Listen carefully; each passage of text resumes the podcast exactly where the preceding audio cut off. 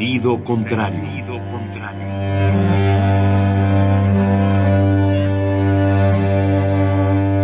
El Museo Universitario del Chopo presenta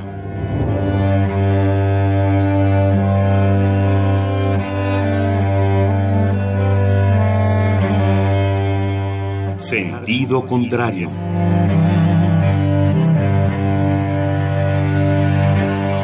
Una emisión de Marcelino Perelló. Producida para Radio UNAM, con la participación de Javier Platas.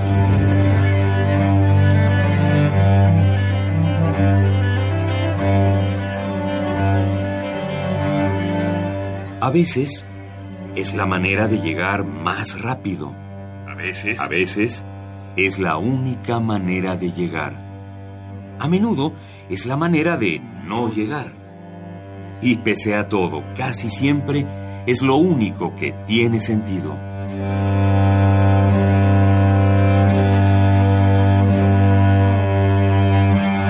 Sentido contrario. Sentido contrario.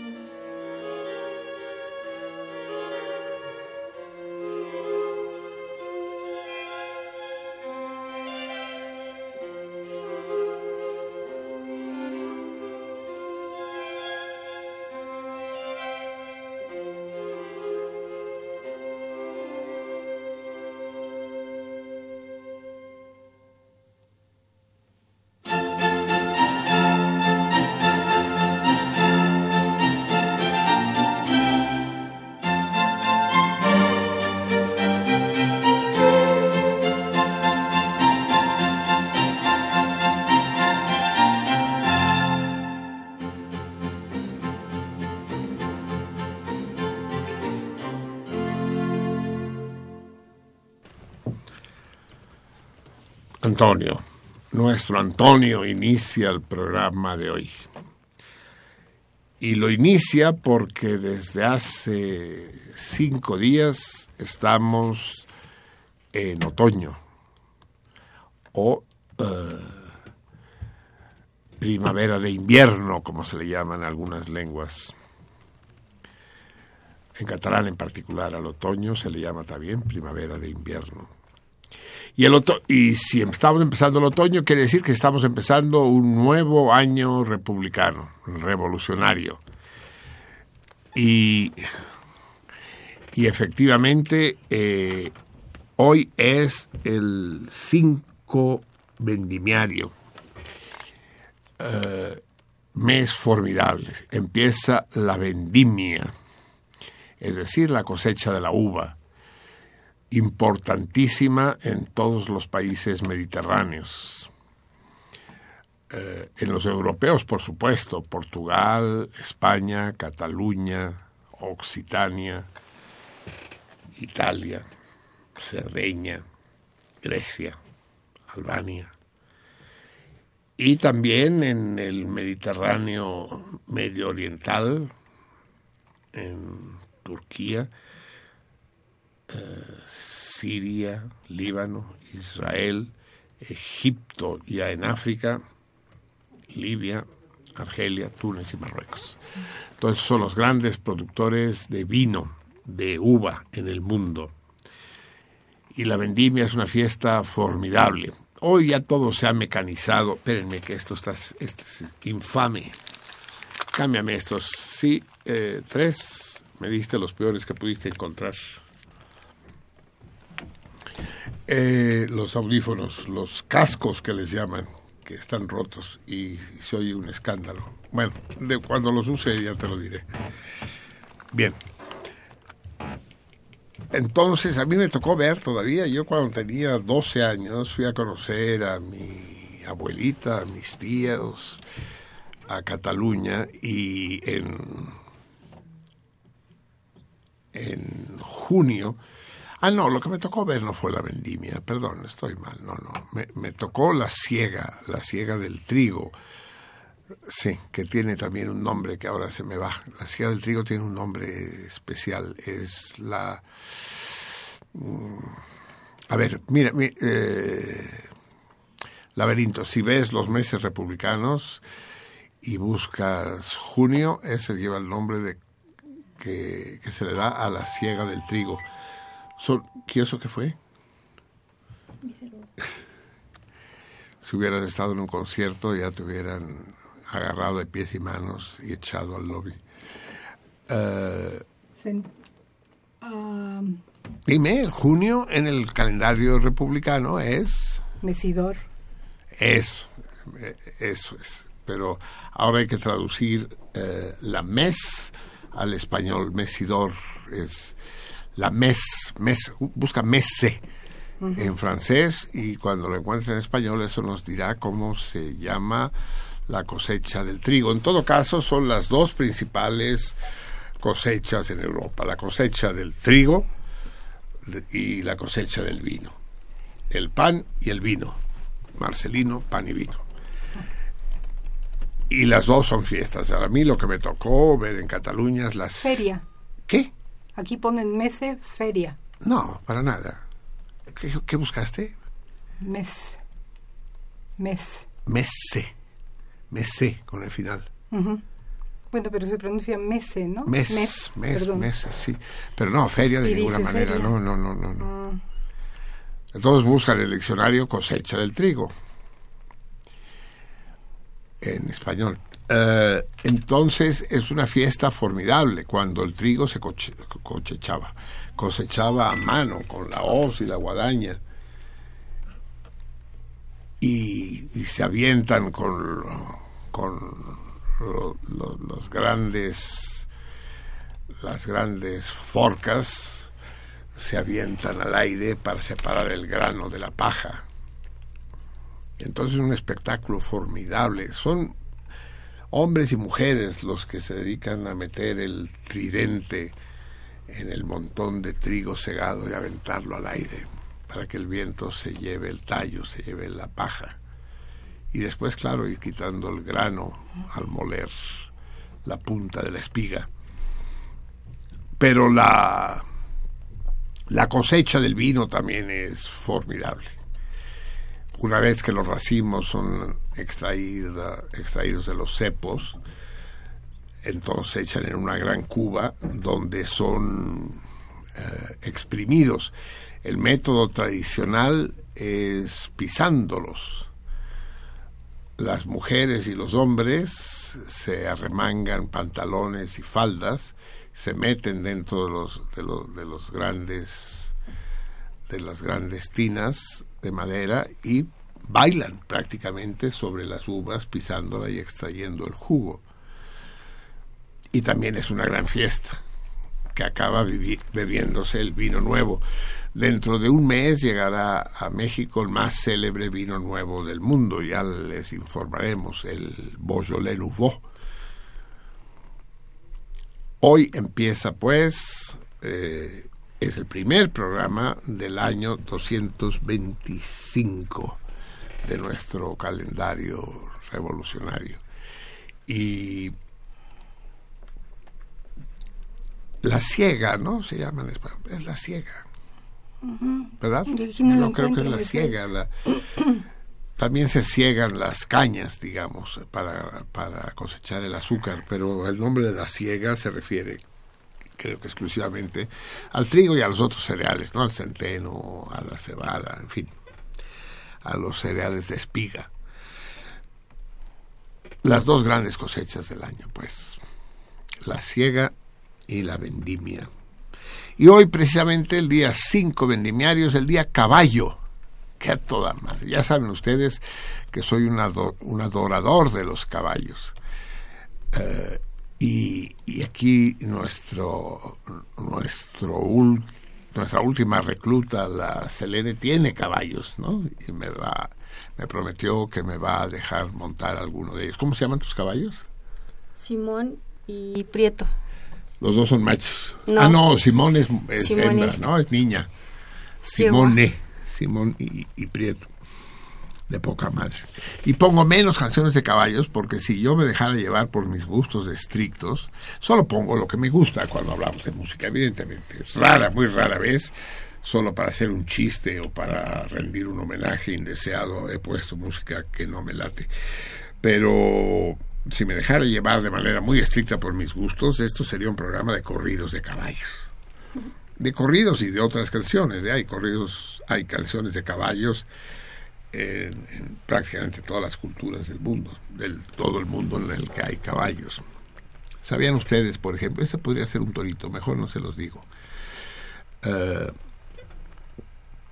es más, puede ser el torito de hoy. Vamos a cambiar el torito que tenía previsto para el día de hoy. Ah, pero además hoy tenemos que ser dos toritos, porque es el primer martes de mes, es el primer martes mesidor. Entonces uno de los toritos va a ser el que se me acaba de ocurrir.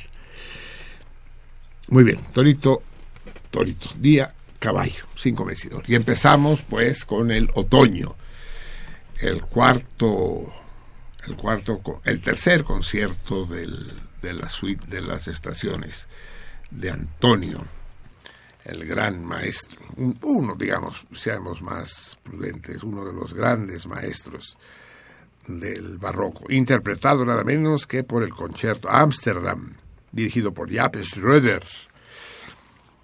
que él mismo interpreta el violín solista, y lo interpreta nada menos que con un violín Stradivarius, el más célebre de los lauderos del mundo en el principios del siglo XVIII. El, el violín que toca Schroeder está sellado, está fechado en el año de 1709 en la laudería de, de ah pues es es tocayo de Vivaldi Antonio Stradivarius en Cremona. Sí, saben esa ocurrencia, ¿no? Que les he contado 17 veces y hoy será la octava porque me encanta. Dicen que los tres grandes lauderos de de Cremona eran Stradivarius, Amati y Guarnerio. Guarnerius. Y los tenían sus lauderías una al lado de la otra. Entonces dicen que Guarnerius eh, puso un rótulo en la entrada de su taller que decía eh, violines Guarnerius, los mejores del mundo. A lo cual Amati, viendo el cartel de Guarnerius, puso al lado violines Amati, los mejores de Italia. Y Stradivarius, mucho más modesto, al lado de ellos, al ver sus rótulos, puso uno que decía violines Stradivarius, los mejores de esta cuadra. Con, con lo que dejó zanjada la cuestión. Y eso me recuerda estos dos cines que estaban uno enfrente del otro, el cine Jalisco y el cine Sonora. ¿El cine Sonora todavía existe? ¿El cine Sonora? Tú que vives por ahí cerca. No lo sé. Ya, ya no existe el cine Sonora. El que estaba, estaba en, en Calzada de la Viga y, y Circuito de Circunvalación. ¿Dónde están los bomberos? ¿Los bomberos están ahí todavía? La central de bomberos. Bueno, al ladito estaba el cine Jalisco, estaba el cine Jalisco y el cine Sonora. Entonces, el cine Jalisco tenía un letrero abajo de la marquesina que decía la pantalla más grande del mundo. Y el cine Sonora, cruzando la calle, decía la pantalla más grande de México. con, con, lo cual, obviamente, se chingaba como Stradivarius a sus competidores. Así pues, escuchamos el primer movimiento solo del concierto de otoño de las cuatro estaciones. Vamos a cerrar el, el, programa de hoy escuchando los otros dos movimientos. Me caga oír obras incompletas, pero teniendo en cuenta que nunca nos alcanza el tiempo, también es... Pero da igual, ¿no? Si lo pongo ahora o se lo pongo después, pero en todo caso ya lo interrumpí. Esta vez vamos a poner los dos siguientes movimientos. El que escuchamos es un alegro, como se dieron cuenta. Después pondremos el segundo movimiento, la Adagio Molto. Y terminaremos con la Caccia, la casa, que también es alegro. Uh, bien, bienvenidos, salmones míos. Aquí estamos un martes más preparados a pasar la velada juntos, escuchando música, discutiendo, platicando. Para todo eso es preciso o es deseable que ustedes platiquen con nosotros.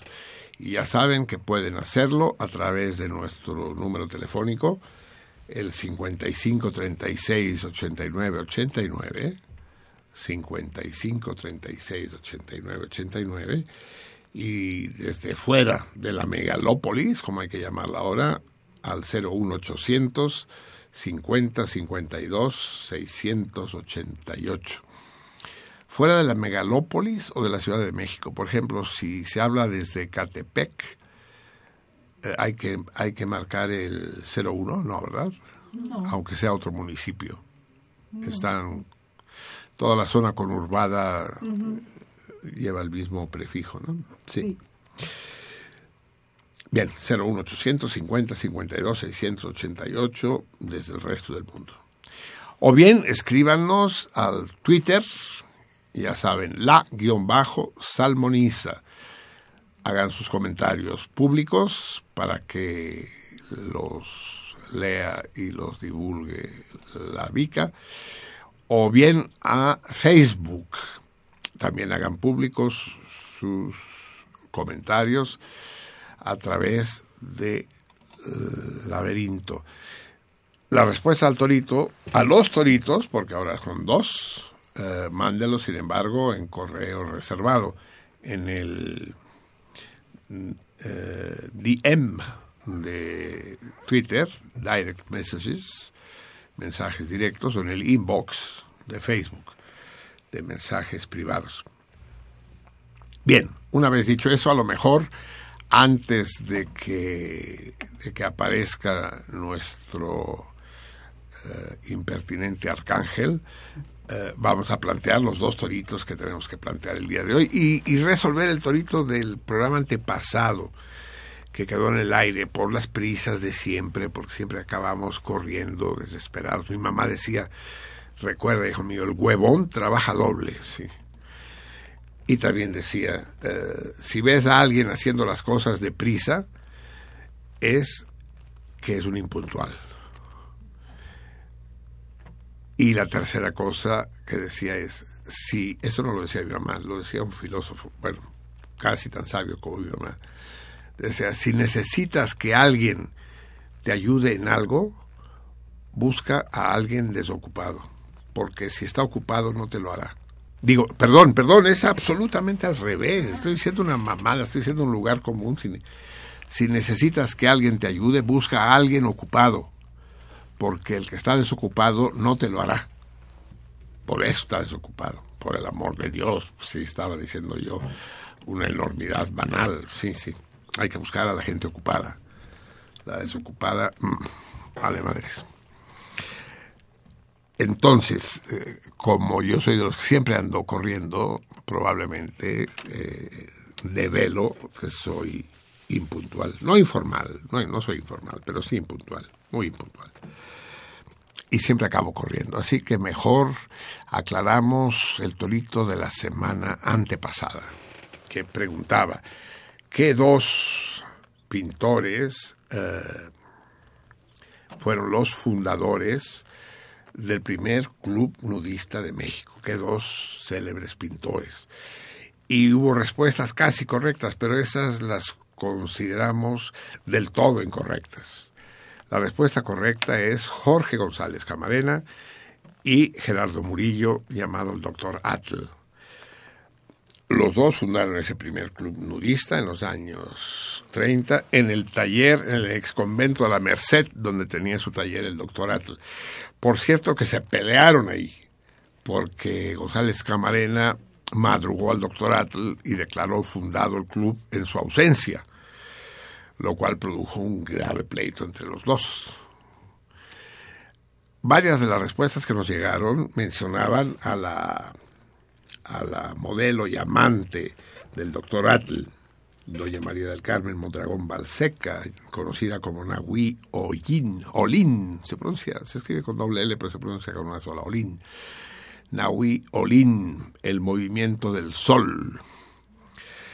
Esta esta mujer eh, despampanante que escandalizó los círculos bohemios de nuestra ciudad hace 70 u 80 años.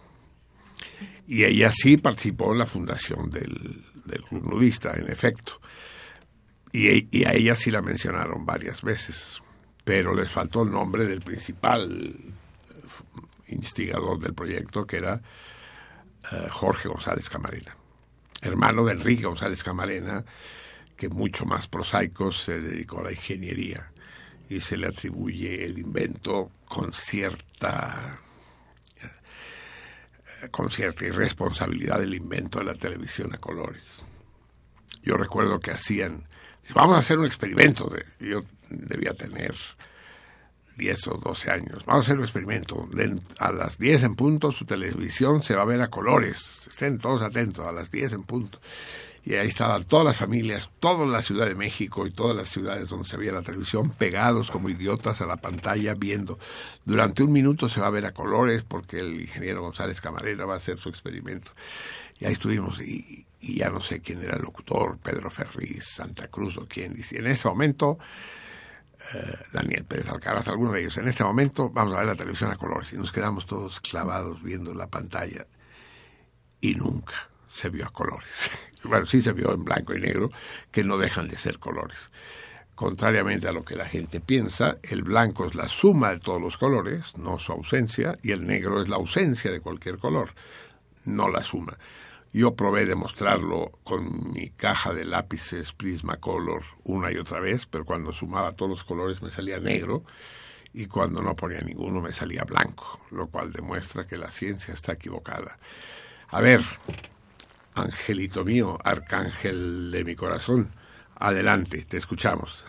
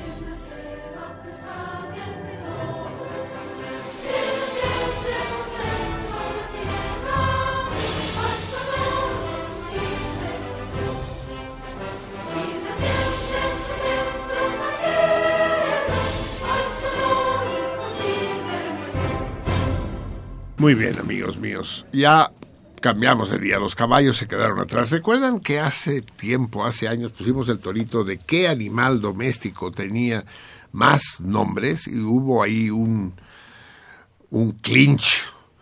Nos trenzamos el César Berlanga y yo. Él decía que el puerco y yo que el caballo. Y nunca llegamos a resolverlo porque tanto él como yo encontramos veintitantos sinónimos de unos y de otros, ¿no? El puerco, efectivamente, como decía el César, tiene mil nombres. Puerco, cochino, marrano, chancho, cochi, en fin. Eh, y el caballo también, por el amor de Dios. El caballo, el bridón, el, corcel, el cuaco, sí. en fin, también, como veinte y veintitantos salieron de cada uno de ellos. Pero además hay mil clases de caballos, como sabe bien la Selene. El alazán, el albino, el apalú, el bayo, el blanco, el castaño, el mulato, el isabelo. ¿Cómo es un caballo isabelo? ¿Quién sabe, verdad? El palomino, el pía, un roano, tordo. Eh, ¿Cómo se llamaba el caballo de... A ver, niños y niñas, ¿cómo se llamaba el caballo de Zapata? El, el, de Villa, ¿cómo se llamaba? Ay, sí, que son pero palabras que estoy rodeado de ignorantes, pinche pelusa. El siete leguas, chingada más célebre no puede ser. Y no es el siete leguas, es las siete leguas, porque era yegua. Las siete leguas. Eh, por ahí me dicen a mí el siete lenguas, por por una razón no precisamente anatómica.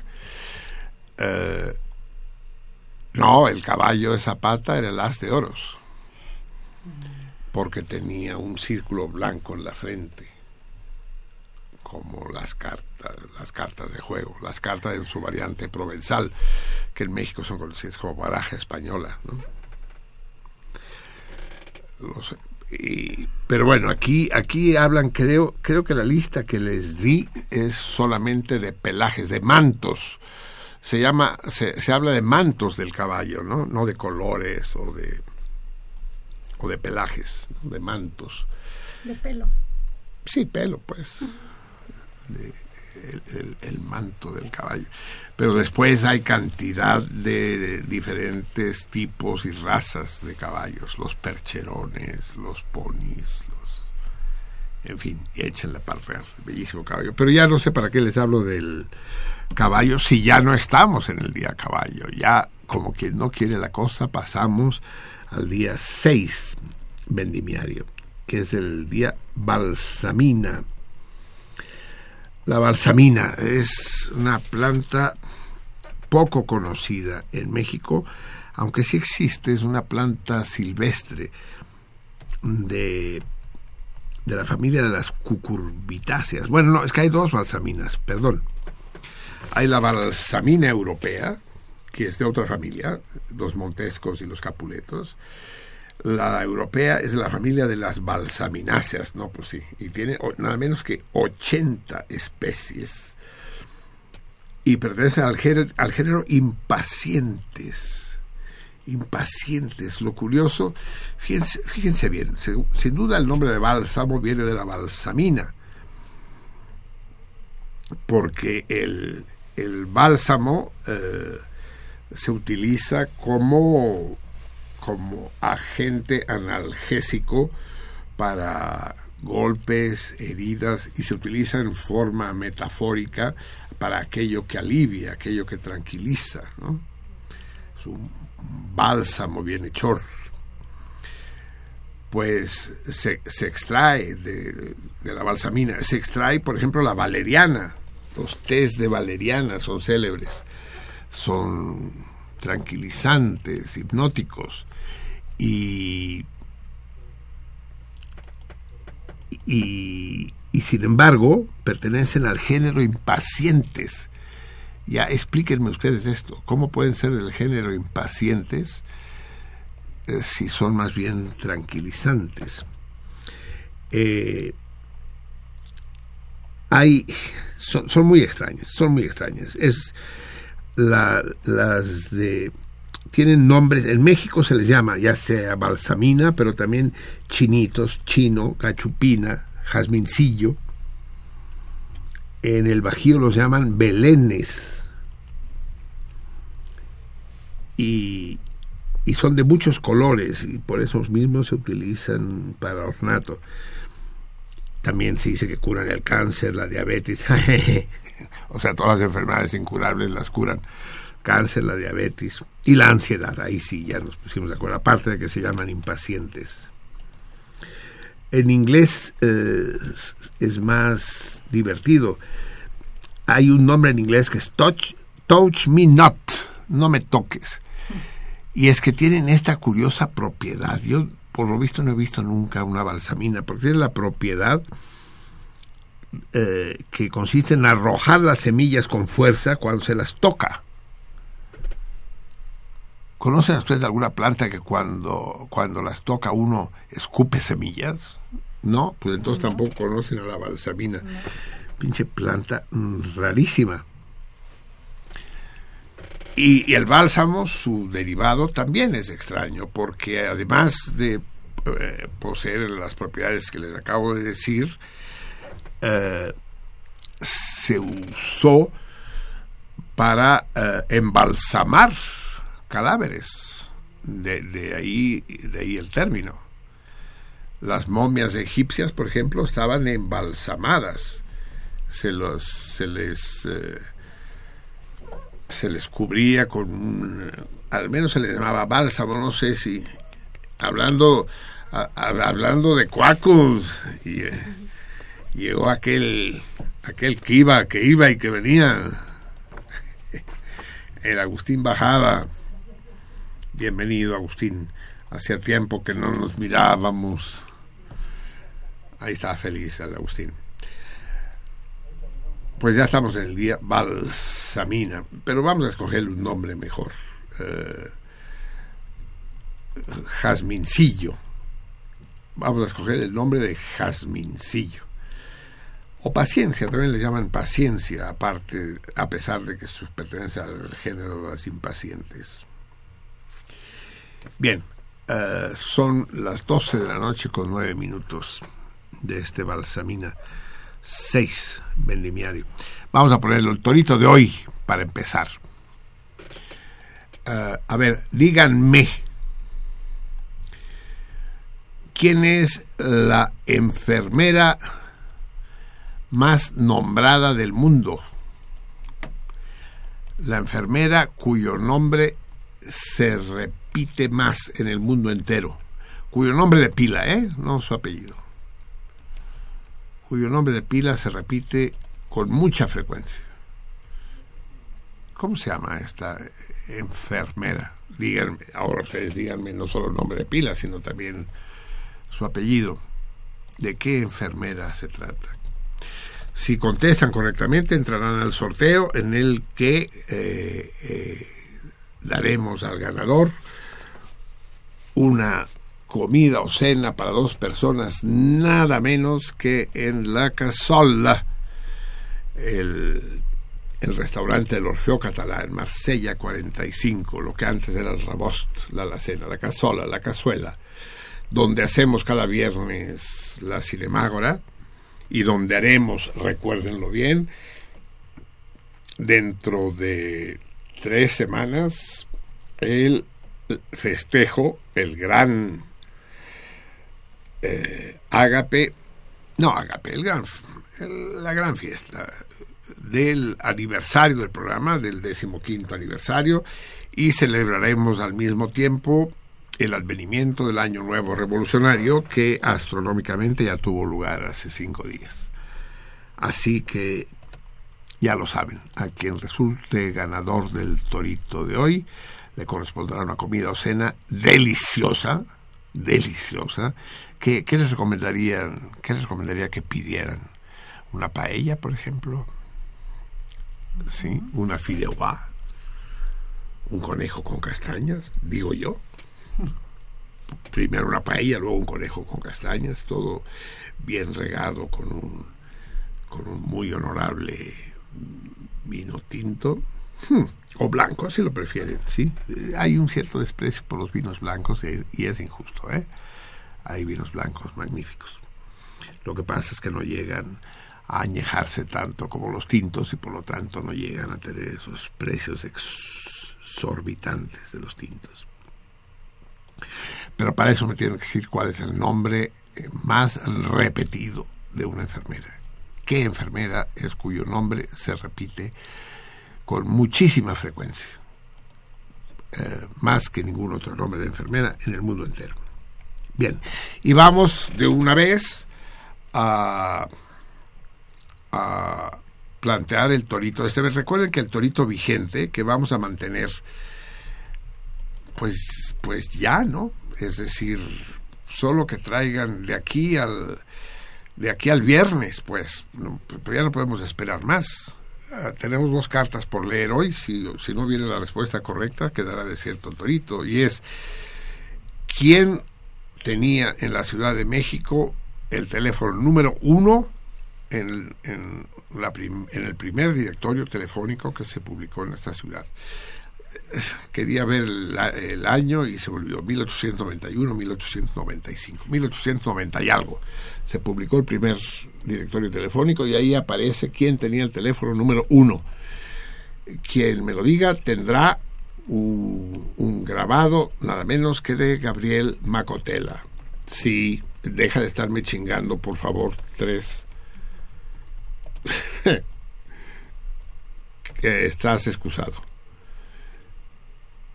Eh, pero les digo, como ese, como ese premio, contrariamente a lo que dije hace un rato, no se vale responderlo ni por teléfono ni por internet, ese tienen que traer, mandarlo por carta y ya no tendrán tiempo. Bueno, sí, eh, porque como la respuesta la daremos apenas eh, el próximo martes, eh, las cartas que envíen en esa semana todavía se las consideraremos buenas. Sí.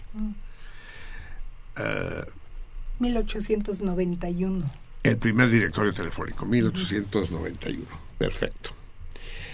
Entonces ya lo tienen claro. Ahora va el torito del siguiente vez. Esta vez el grabado, como ya pueden ustedes adivinar, será un grabado del gran René Freire.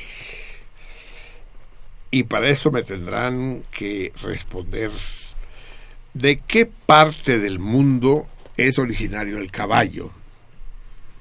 Ya que la primera media hora del programa de hoy se tuvo lugar en el día caballo, preguntemos de dónde son originarios los caballos.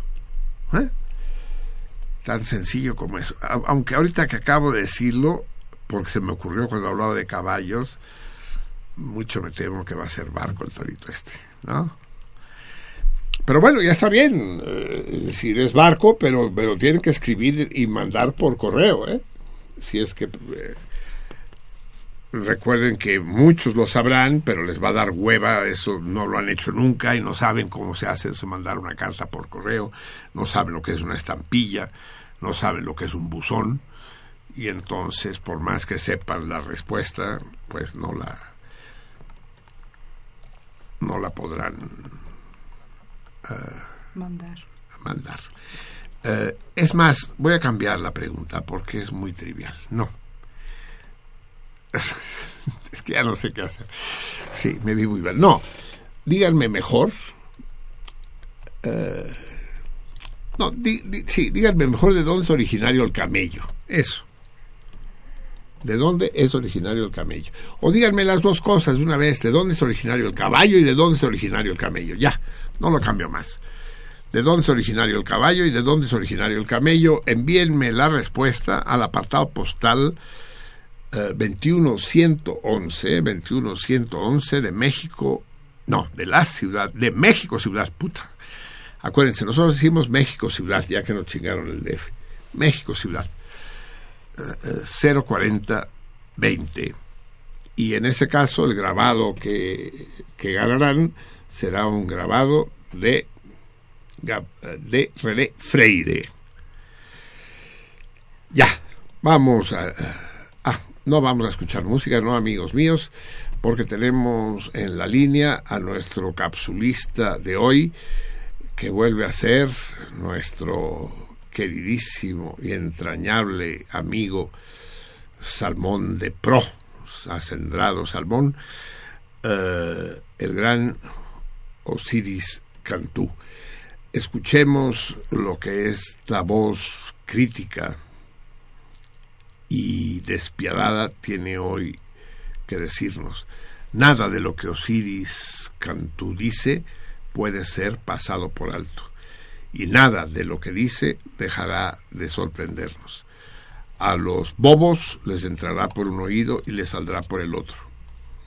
A los perspicaces se les quedará dando vueltas en la cabeza y a los más sabios no les saldrá nunca más de los sesos.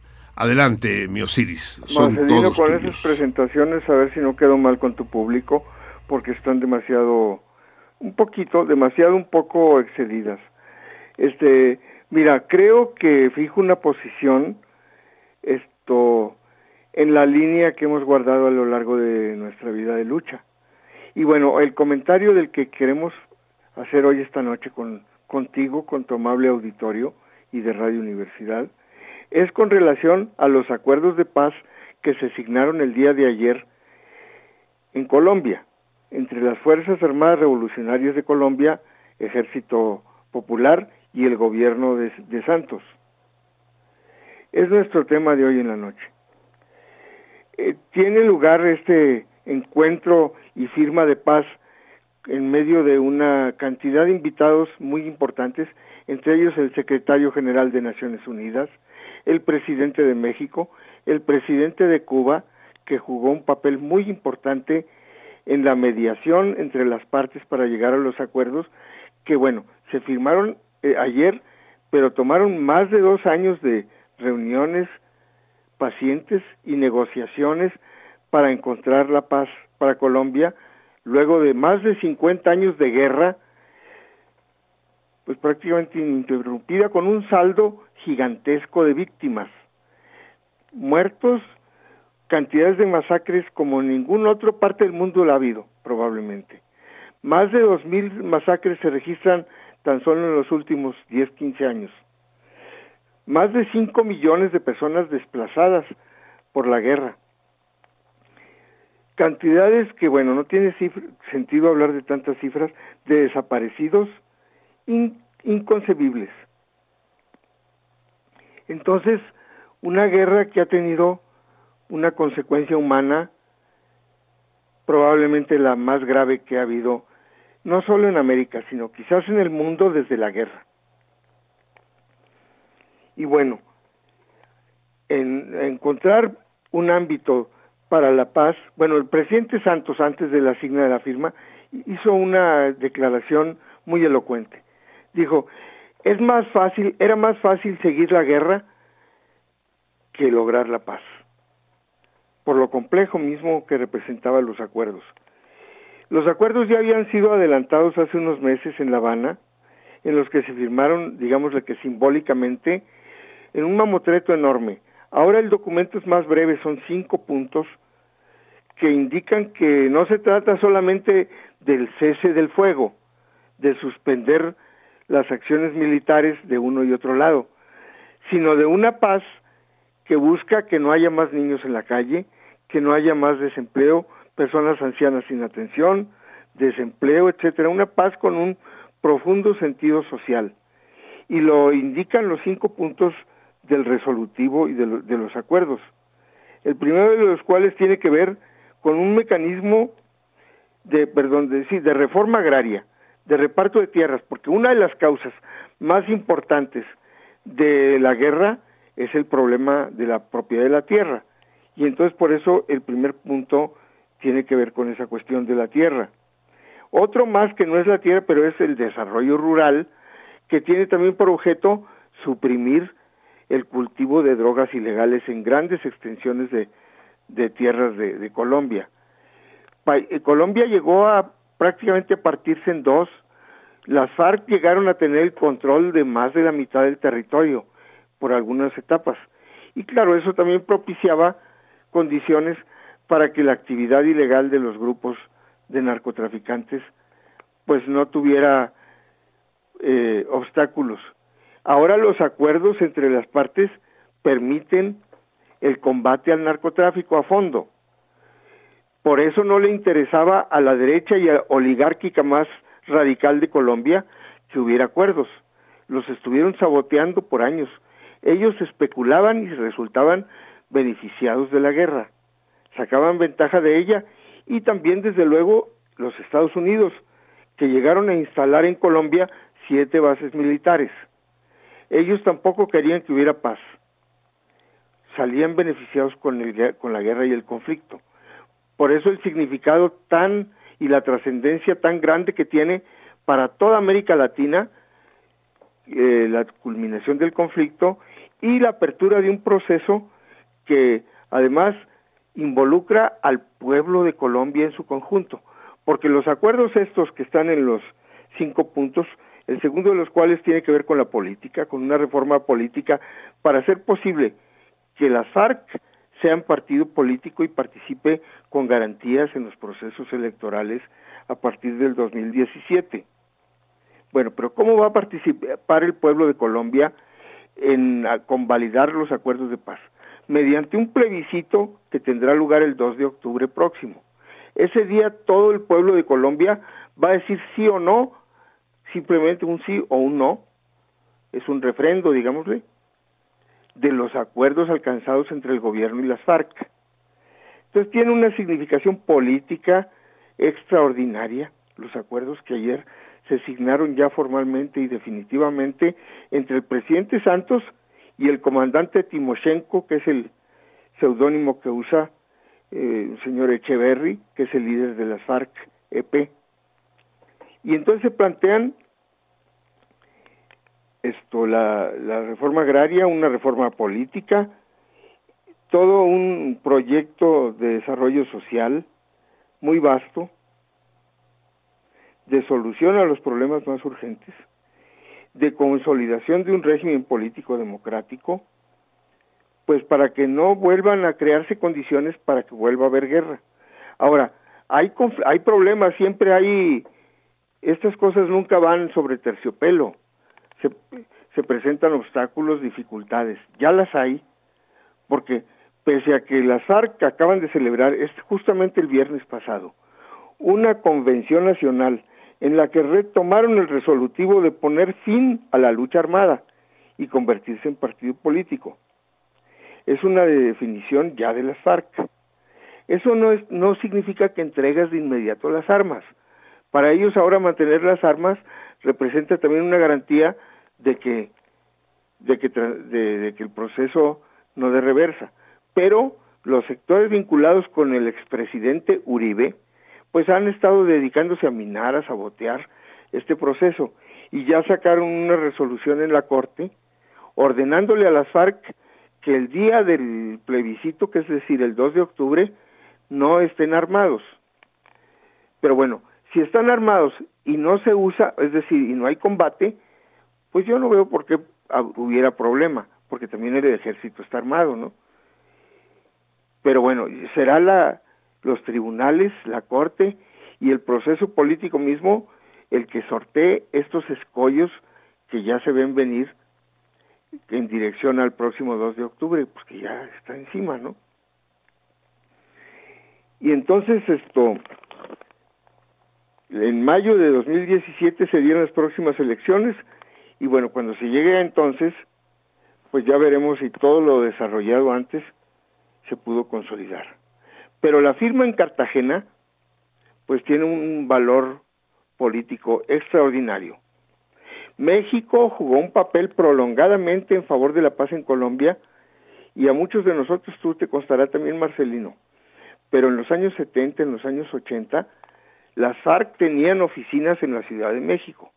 Eran reconocidos por el propio gobierno de México como, como un bando beligerante en la guerra de Colombia y ha habido muchos esfuerzos, muchos internos intentos a lo largo de muchas décadas de encontrar la paz y se venían frustrando una y otra vez.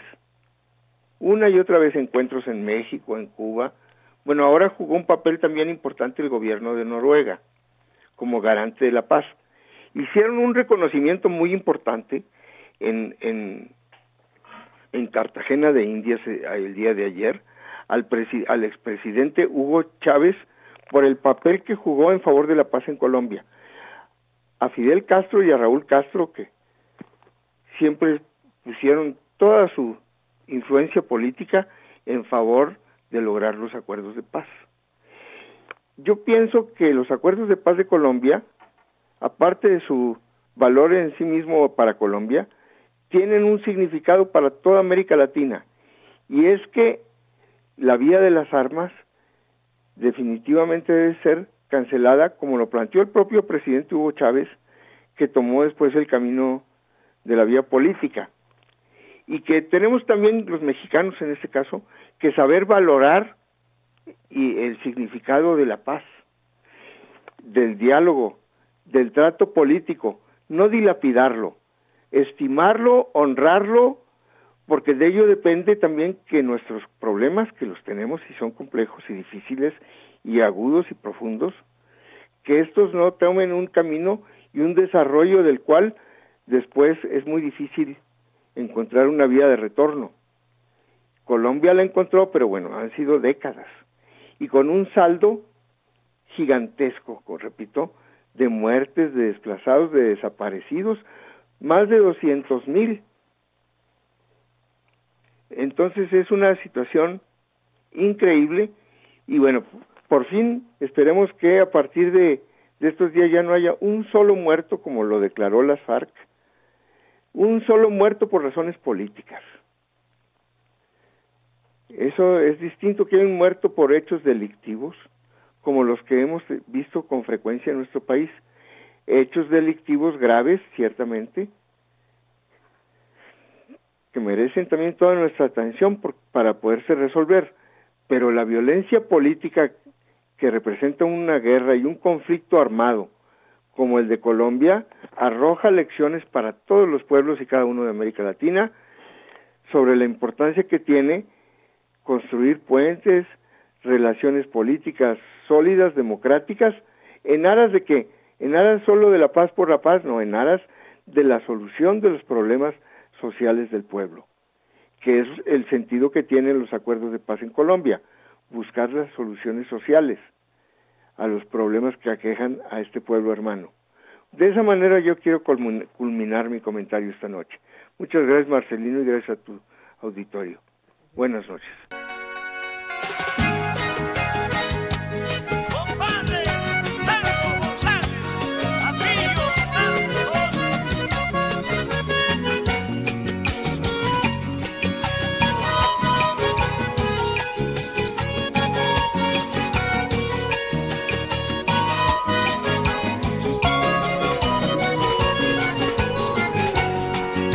Sentí en el final del sendero el llanto infinito de una mujer que empuñaba un poema en sus manos escrito por alguien que un día conoció.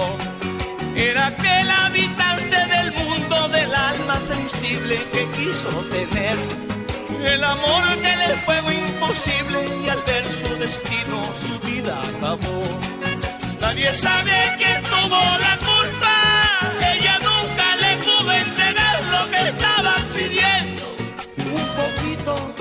de cariño si fuera un instante. Y aunque quiso, nunca le obedeció el corazón. Y hoy cantan versos solitarios que nacen de un hombre que se fue volando con alas hechas de ilusiones. Perdonen, Salmones, interrumpimos la reproducción de este vallenato al final del camino, porque la grabación no es mala, no, es horrorosa. No se puede escuchar. Eh, ni modo. Y es un, es un bello vallenato, género popular colombiano, y que interpreta el célebre Dios diga. Díaz. Eh, pero lo interrumpimos. Pues interesante lo que dice Osiris, sin duda alguna, todo lo que él dice es interesante, pero discrepo totalmente, radicalmente, diametralmente. La paz en Colombia, querido Osiris, queridos salmones, no es más que una rendición, que, que una derrota. La lucha revolucionaria de las Fuerzas Armadas Revolucionarias de Colombia eh, ha terminado con una derrota. Osiris mío, no luchábamos por la democracia, no luchaban por la democracia. Me extraña que un comunista como tú diga algo parecido. No se lucha por la democracia, hijo, se, se, se lucha en contra del sistema de dominación capitalista, en contra del capitalismo. Ahora sí, ¿desde cuándo nosotros vamos a apoyar un régimen burgués que resuelva, entre comillas, los problemas sociales del pueblo? ¿Va a resolver la burguesía los problemas sociales del pueblo? ¿Eso crees? Estoy seguro que no. Sabes perfectamente que no que el régimen capitalista es por antonomasia la explotación de unos por otros, que es la figura según la cual unos, los propietarios, viven del trabajo de otros, los trabajadores, campesinos, obreros, asalariados. Entonces, lo que se presenta como un tratado de paz, en el que participan de manera un poco abyecta eh, Cuba eh, presidente de México y otros, es realmente la entrega de las armas por parte de las FARC. Las FARC se rinden y queda en manos de este verdugo que se encargó él personalmente de organizar a las, a las brigadas anticomunistas que asesinaban a los pobladores, que daban apoyo a los guerrilleros, que de Santos debería pasar su nombre a diablos. Eh, él ahora festeja, claro que festeja. ¿Quiénes festejan? Festejan los burgueses. Dicen, es que la vía, la vía armada no es la adecuada. No, pero, a ver, entendámonos, renunciar a la vía armada es renunciar a la revolución. Entendámoslo esto dices, Osiris, como lo entendió el presidente Chávez, que no hay que usar las armas. Pero cuidado, el presidente Chávez nunca hizo guerrilla. El presidente Chávez era un militar que dio un golpe de Estado. Usó las armas del ejército el presidente Chávez. Es decir, que, que, la, pasión no nos vuelva ciegos. Y, y menos aún que, que nos vuelva incoherentes. Esta fiesta, ¿quién, quién, quién lo celebra, la paz en Colombia? Lo celebran los señores del capital, los, los game masters, los por fin les dimos en la madre a estos pinches guerrilleros. De eso se trata. Las palabras del jefe guerrillero Timochenko no pueden ser más deprimentes. Él también alegrándose de por fin la paz, cuando hay miles de guerrilleros presos cuya libertad todavía no se sabe cuándo se va a obtener y cómo se va a negociar. Las FARC efectivamente eran una de las guerrillas más antiguas del mundo, probablemente, no sé bien, porque en África y Oriente hay guerrillas antiquísimas eh, de los Sikhs y de los tamiles en Sri Lanka. Y, todo, todo, toda, todo el toda Indochina es un nudo difícil de entender y de conocer. Pero en todo caso, las FARC sí es una de las organizaciones armadas revolucionarias más antiguas y que a partir de ahora empieza a entregar las armas. Y yo no veo ningún ningún motivo de alegría. Entiendo que la lucha armada ya no, ya no llevaba a ninguna parte. Las condiciones mundiales se han modificado radicalmente en esta segunda mitad del siglo XX y, y comienzo del siglo XXI y la lucha armada se vuelve inviable. La democracia ha sido erigida en su altar de diosa todopoderosa y omnipresente, y mientras no haya un cambio en las conciencias y en la mentalidad de los hombres, seguirá ahí. Eh, el Benja García, un, un salmón ilustre, subió a, y que por alguna razón no participa en la taberna, subió a Twitter la frase de un gran pensador gringo, ahora se me va el nombre, de un anarquista gringo de principios del siglo pasado, que dice, la democracia consiste en convertir la estupidez de muchos, la estupidez de cada uno, en la sabiduría de todos. Y efectivamente es una suma de imbecilidades la democracia. No nos olvidemos, la democracia es simplemente la cuantificación de la razón. La, la imposición de los más. La mayoría es el peor de los tiranos, dijo alguna vez el revolucionario francés. Y las FARC pues no pudieron más, como la ETA. La ETA no ha entregado las armas, pero ha dejado de actuar.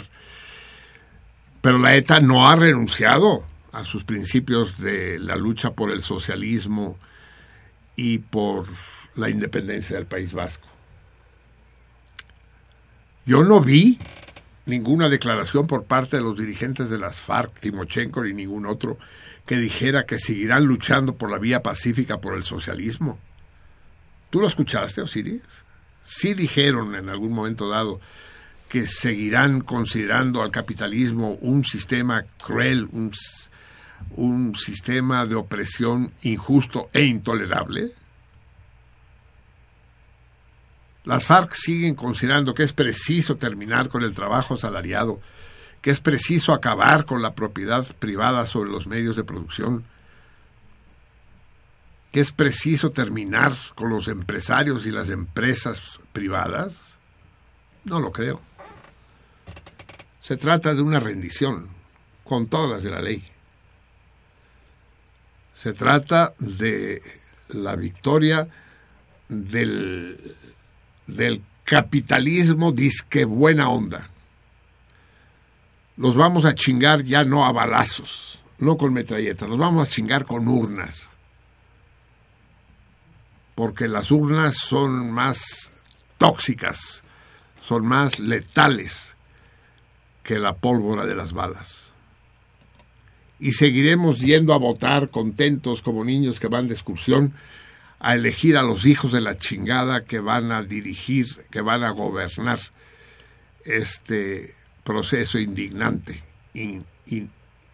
intolerable de explotación. Y los condenados de la tierra seguirán siendo los condenados de la tierra, aquí y en el primer mundo, en Colombia y en Suecia. No nos hagamos majes. Y eso me lleva a una reflexión acerca de, de los de los beneficios de la paz. Vamos a escuchar dentro de un rato una, una canción de Raimón, al que escuchamos hace poco y volveremos a escuchar hoy, que tiene que ver con esto, que tiene que ver con... y se las traduciré, que tiene que ver con el papel de la paz y con el papel de la muerte. A ver, eh, mientras tanto escuchemos otra canción. Eh, para preparar, porque esto se me acaba de ocurrir. A ver, vamos a darles. Vamos a darles el avión. Vamos a darles por su lado a los a los amantes del rock del cardumen. Yo sé que lo hay. Yo ni siquiera sé. ¿Sting es rockero? ¿Toca rock? Pues no. ¿No? ¿Qué toca? Eh, según yo sabía, es más pop. Bueno, pues yo lo tomé pensando que era rock, pero es un disco padre de todos modos. Vamos a escuchar con Sting. Ya buscaré, es que necesito hablar con Dave o con Vika, con mis asesores rockeros, para enterarme, me, para enterarme mejor. Eh, vamos a escuchar con, con Sting. Eh, el Desierto Rosa. Eh, que es padre canción. A ver, espérate, que aquí uno es DVD y el otro es CD. ¿Cuál es cuál tú? Este es el DVD, este debe ser el CD. O no, ¿sabes qué? Mejor, es que no conozco yo de esto. ¿Qué es más padre, el desierto rosa o frágil? Frágil. ¿Eh? ¿No sabes? Fragile. ¿Frágil? Es la que ya pusimos. Ya la pusimos, entonces, eh, ¿no? Con.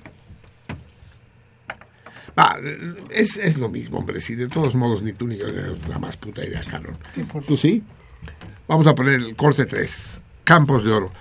Canta Sting, acompañado de la Orquesta Real Fil- la Orquesta del Concierto Real Filarmónico, conducido por Steven Mercurio. Qué raro todo, qué raro el nombre de la orquesta, qué raro el nombre del director, Stephen Mercurio. Y qué raro que Sting no sea rockero. Suena rockero. Bueno, pues si, si a los rockeros no les gusta, al menos les gustará a los poperos. Como va, cabrón. Corte número 3. Que lo disfruten.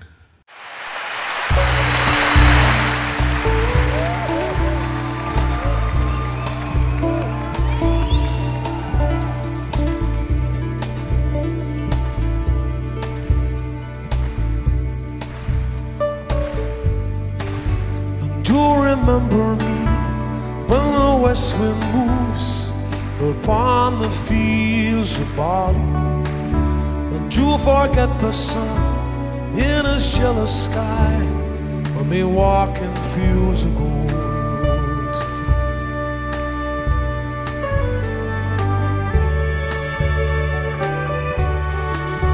And so she took her love for to gaze a while upon the fields of barley. In his arms she fell as her hair came down among the fields of gold. Stay with me?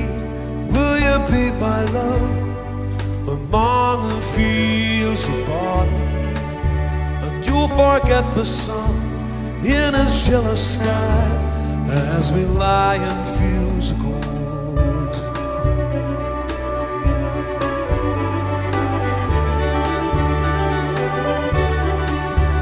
I see the west wind move like a lover's soul upon the fields of barley and feel her body rise when you kiss her mouth among the fields of gold. I've never made promises like that, and there have been some that I've broken. But I swear in the days still left, you walk in fields of gold. You walk in fields.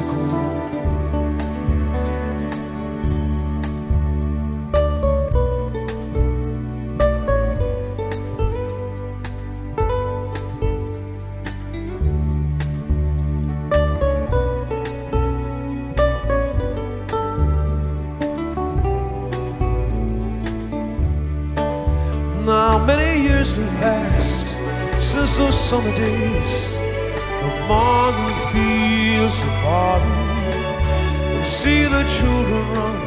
as the sun goes down among the fields of gold. Do you remember me when the west wind moves upon the fields of barley? And you can tell the sun in his jealous sky when we walked in fields of gold. When we walked in fields of gold. When we walked in fields.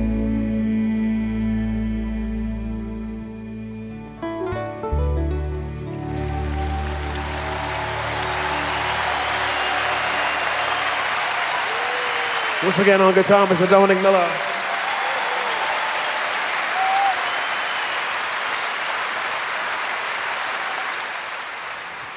Sting, haya sido lo que haya sido.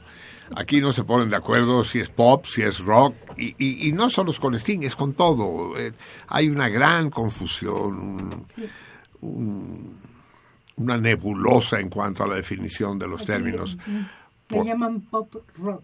Pop rock, Pop imagínate. rock. Eso es. A mí me gusta, en todo caso. A mí me gustó y esta es una hermosa canción, sin duda alguna.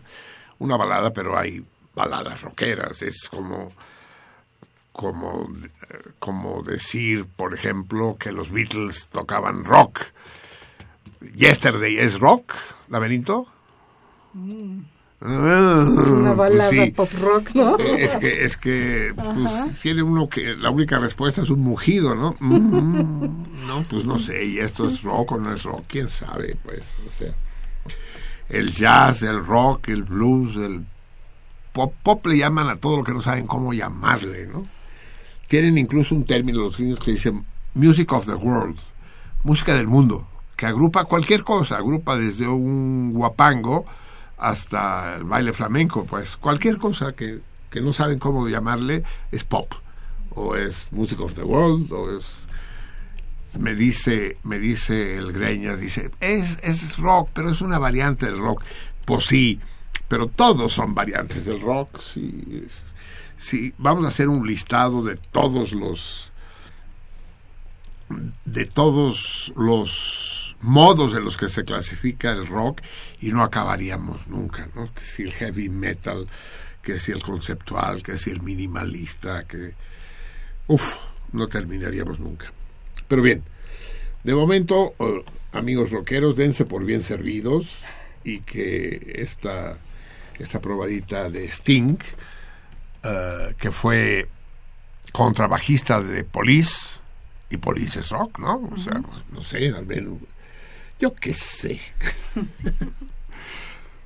Pero bueno, les digo, necesito, necesito el asesoramiento de mis expertos. Bien, amigos míos, son las 12 de la noche con 49 segundos. El tema de la de la paz en Colombia lleva ine- in- inevitablemente a discutir otra cuestión peliaguda y que Osiris mencionó. Es decir, no queremos que, que muera más gente por motivos políticos.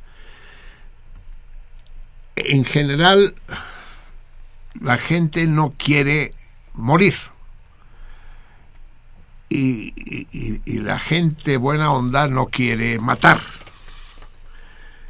Pero es indispensable ponerse la pregunta de si de si la muerte es tan mala como la presentamos, si es el mal de males, si es lo peor que puede suceder. Y me temo que si reflexionamos tantito, nos daremos cuenta que no, que la muerte es incluso en muchas circunstancias de la vida una bendición. En primer lugar, que se mueran los viejos es de poca madre. Porque el cuerpo ya no, ya no está funcionando, ya no, ya no está dando de más, ¿no? Es como llevar el carro al desguazadero. Cuando el carro ya no puede más, pues se desguaza. Cuando el cuerpo no puede más, se muere. Eso es la muerte de los viejos. Que la muerte de los viejos es benéfica, eso es indiscutible. Y eso es indiscutible tanto para los creyentes de cualquier de cualquier religión, de cualquier culto, como para los los ateos intransigentes como yo. Está bien. Pero es que la muerte no es no es solo buena para los viejos. La, la, la muerte es un accidente de la vida. Ya lo he dicho más de una vez. La muerte es la única prueba de que estamos vivos. La única definición plausible y aceptable de ser vivo es aquello que se muere. Solo es vivo aquello que se muere y solo se muere aquello que es vivo. Entonces la prueba sublime, la prueba sublime de la vida no es el nacimiento, porque, porque las rocas también se parten en dos. No, la prueba definitiva de la vida es la muerte. Y aquí yo salgo al paso de los animalistas y de los vegetarianos y de los veganos que no quieren que se maten animales. ¿Por qué no? ¿Por qué no? Si de todos modos se van a morir. ¿O qué creen? Que los pinches cochinitos, marranos, cerditos van a vivir eternamente. Igual se van a morir. ¿Qué quieren? ¿Que se muera en medio de estertores, arrinconado en un lodazal eh, a, orillas de, su chiquero? Eso quieren. ¿No es mejor que se muera de un tajo en el cuello? Obviamente, pues, el problema, el problema no es la muerte, como decía este pensador y poeta inglés, ya les diré yo el nombre algún día. Eh, no me preocupa la muerte, me preocupa el morir. Porque luego al morir se sufre, duele, se pasa mal. Y es eso lo que es jodido, pasarlo mal. Pero a veces se pasa mal o se pasa peor sin morirse. No estoy hablando a favor de la eutanasia, ¿eh? para nada. Eh, estoy en contra de la eutanasia. Yo creo que ahí hay un problema de sadismo o de masoquismo. No. Pero lo que quiero decir es que matar un elefante eh, no es nada del otro mundo, pues. Por más que sea uno el Borbón, rey de España. No. Sería mejor matar al Borbón que al elefante, pero. Pero no pasa nada si mata uno un animal. Ya sea un animal eh, para, para, para el consumo, un pollo o un puerco o un chivo, que un animal en la cacería. De repente está, está desapareciendo la cacería. Obviamente sufro inmensamente de que se maten animales en vías de extinción. Me dolería inmensamente que desaparecieran las especies animales. En México hay un montón, hay cientos de especies. Prácticamente ya no existen jaguares en México. No, no, no he visto ningún recuento de cuántos jaguares quedan. Están en el centro del país, ¿no? Desde el sur de Sinaloa hasta Tamaulipas, ¿no? Por Durango y San Luis. Por ahí quedan algunas docenas de jaguares en el mejor de los casos. Y eso sí es doloroso. No la desaparición de un jaguar, sino la desaparición del jaguar. Eso sí es un empobrecimiento terrible. No que se mate un tigre, que se maten todos los tigres. Eso es lo intolerable. Y sobre todo que se maten en nombre del comercio, en nombre del dinero, en nombre del, del Fausto de poder tener una piel de tigre en el suelo de tu casa, ¿no? Eso es intolerable, eso es vomitivo y es y yo prefiero que maten al dueño de la casa que tiene la piel de tigre en el suelo que al tigre y poner la piel del güey que tiene la piel de tigre en su casa en el suelo de la cueva del tigre. Sin duda alguna. Pero la paz no es un deseo en sí mismo, no es un deseo válido. Y la, la guerra se pasa mal, sin duda, y es eso lo que hay que combatir, el pasarlo mal. Pero no porque se muera la gente, sino porque la gente pasa hambre, porque queda herida, porque porque tiene miedo, porque sufre. Lo único malo de la muerte es la separación de los seres queridos.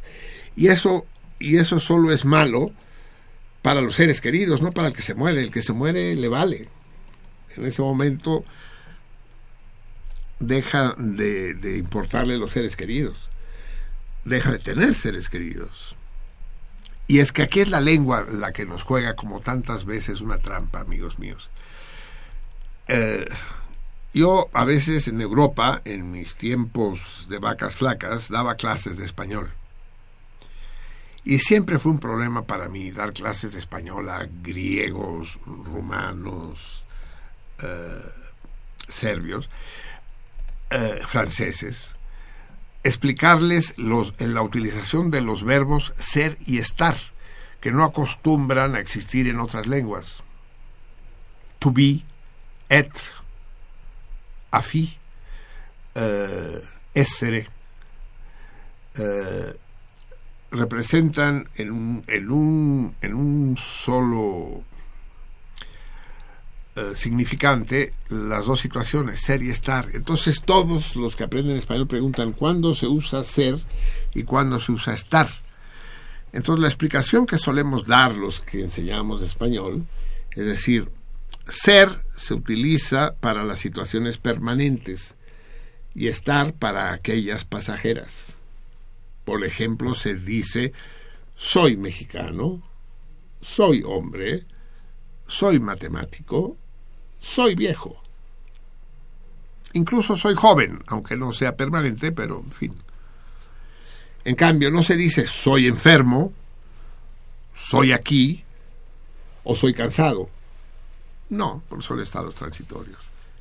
Ajá, dice el alumno. O sea que se debe decir soy muerto o es muerto, porque no hay situación más permanente que la de la de estar muerto. Y sin embargo decimos que está muerto y está vivo, como si se tratara de situaciones pasajeras. Digamos que la vida es pasajera, pues sí, largamente pasajera, si todo va bien. Pero la muerte no es pasajera. Ya están engomadas noticias, amigos míos. La muerte no es pasajera. Entonces deberíamos decir, es muerto. Si la, si la lengua tuviera alguna lógica. Pero la lengua no tiene ninguna lógica, ni el español ni ninguna. La lengua se va formando, es, es una cadena de inconsistencias, una cadena de malos entendidos a lo largo de los milenios y son esos malos entendidos los que van creando este tejido extraño, tejido hipertrofiado, eh, un- una especie de carcinoma que utilizamos para medio comunicarnos los unos con los otros. Por eso no nos entendemos, carajo. ¿Verdad que nos cuesta entendernos? ¿Verdad que yo soy responsable de lo que yo digo, no de lo que tú entiendes? Sí. Y, que lo que yo digo no es necesariamente lo que tú entiendes, ¿verdad que sí? Bueno, pues porque la lengua es un mal sistema y decimos estupideces como la de eh, eh, Napoleón está muerto.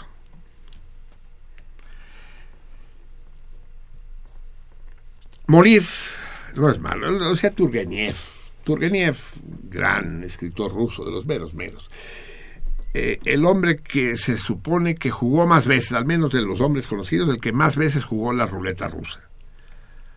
Usted sabe lo que es la ruleta rusa, ¿no? Es un revólver que puede tener de 5 a 8 a 9 balas, creo que los carruseles con más balas, ¿no? Entonces, donde se pone un cierto número de balas y otros orificios se dejan vacíos se hace girar al azar, se pone el revólver, el cañón del revólver a la 100 y se dispara. Si tiene una suerte, sale la bala, y si tiene una mala suerte, te- se hace, hace clic y se queda uno temblando esperando el próximo turno.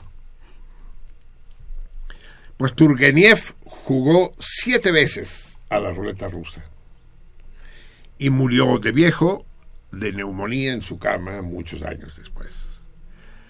Y cuando se le preguntaba por qué jugaba la ruleta rusa, dice, porque es emocionante, pues. Porque lo peor que te puede pasar es que te mueras y la muerte es inevitable. ¿Realmente hay mucha diferencia entre morirse a los 50 años y morirse a los 90? Sí es muy distinto. Pues quién sabe, ¿no? Yo creo que no. Cuando llega uno a los 90 dice, pues igual me hubiera dado morirme hace 40 años, pues. Como decía alguien en la taberna el otro día, lo único que nos vamos a llevar al otro mundo es aquello que hemos dado a otros.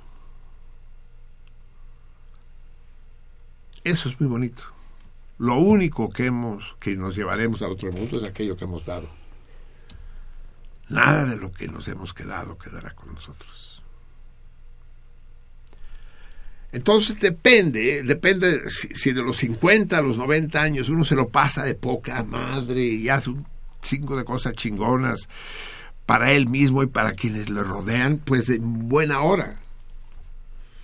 Mientras la vida sea vida, que se prolongue. Pero cuando la vida es sobrevivencia, pues ya da igual, hombre.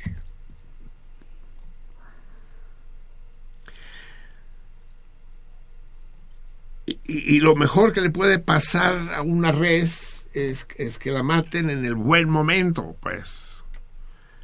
Y no esperar que envejezca y que ande haciendo el güey por estos mundos de Dios, ¿no?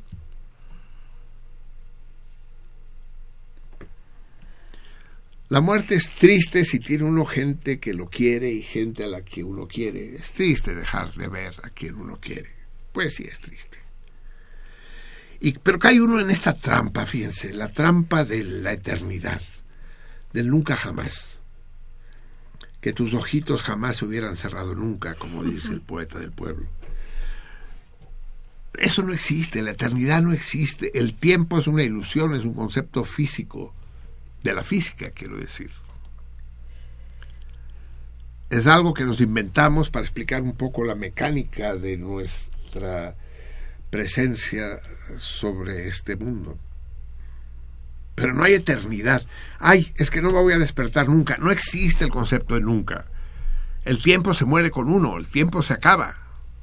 Ya no hay tiempo, ya no hay nunca, ya no hay eternidad. Da lo- Una eternidad ya la vivimos todos, vivimos entre comillas, ya pasamos por una eternidad antes de nacer. ¿Cuánto tiempo te esperaste tú antes de nacer? ¿Eh? ¿Cuánto tiempo? Una eternidad. Pues sí, sí, pues. ni- si se dan cuenta del absurdo, piénsenlo así.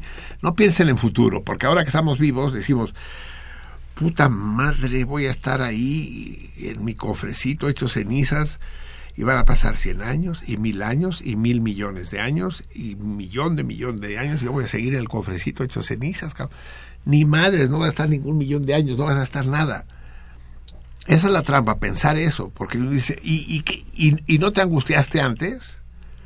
Cuando el momento de nacer no llegaba, porque no llegaba nunca, porque estuviste una eternidad en el dominio de la inexistencia. Está cabrón. Entonces decir, ah, qué, qué, qué feo que la gente se muera. No, qué feo que la gente sufra, chingar. Y que los conejitos sufran y que, y que los patitos sufran, sí. Pero un patito degollado es un patito que no sufre, no mamemos. Claro que existe el instinto de supervivencia, que el patito no quiere que lo degüellen, ¿no? Ni nosotros queremos morir. Pero es simplemente instintual. Pero si para algo sirve la cultura es precisamente para servir de contrapeso al instinto, pues. De la manera que no nos vamos cogiendo a todas las hembras o a todos los varones que encontramos por la calle porque el instinto nos lo ordena, de la misma manera no vamos, no, no vamos a, a matar para no morir. O sí, depende pues, ¿no? Pero no nos vamos a amargar la vida porque la muerte existe. Eso sí es una pendejada. Dice Eric Fromm en su Miedo a la Libertad. Eric Fromm huyó de Austria aterrorizado por los nazis y se fue a Estados Unidos. Y huyó de los Estados Unidos aterrorizado por los gringos. Porque dice, es que esos güeyes no viven, cabrón. Y entonces inventa el concepto de necrofilia, es decir, de amor a la muerte. Para la sociedad gringa contemporánea, y eso lo han exportado a todo el mundo, no hay que, no hay que tomar sal, no hay que tomar azúcar, no hay que comer grasas, eh, no hay que comer carnes rojas, no hay que tomar el sol, no hay que salir de noche, no hay que coger, no hay que fumar, eh, hay que poner siete chapas en la puerta, hay que tener alarmas, es decir, viven en riesgo permanente, como dice el profesor Mansur, que ya tiene que hablar. Vivimos la sociedad del riesgo, del riesgo permanente. Esa es la cultura gringa. Esos güeyes con- tienen tanto miedo a morir que no viven. Son muertos en vida. Esa por eso se llama necrofilia, amor a la muerte. Esos güeyes en realidad, aunque lo reconozcan, es que desean estar muertos es que es el estado ideal del miedoso, es el estar muerto, porque ahí ya no corres ningún riesgo. Cuando estás muerto no te hace daño ni el azúcar, ni la sal, ni fumar, ni beber, ni coger, ni desvelarte. Ni te puede dar cáncer, ni te puede dar sífilis, ni te pueden picar las abejas africanas, ni te puede dar ébola. Es el estado perfecto, cabrón, no te puede pasar nada malo. Pero entonces, qué chiste, cabrón, qué chiste. No voy a fumar porque hace daño. Pues a huevo, cabrón. Pero te tengo malas noticias. Vivir hace daño, güey. Respirar hace daño. Decir pendejadas hace daño. Vamos a escuchar tantita música a propósito de la paz en Colombia. Y este optimismo que desgraciadamente no comparto. Vamos a, escuchar a este extraordinario cantante catalán de Valencia, de Xàtiva, Raimón, al que hemos escuchado muchas veces aquí pero del que no hemos escuchado esta canción. A ver, déjame ver el. Eh, ¿Tienes ahí? Eh, ¿Es suyo el poema? Sí, supongo que sí. A veces La Paz, eh, compuesta durante el franquismo. Ya saben, la primera vez se las traduzco porque es un auténtico poema tesis y después se los dejo escuchar solitos. A veces La Paz. Raimón, en vivo, desde el Liceo de Bellas Artes.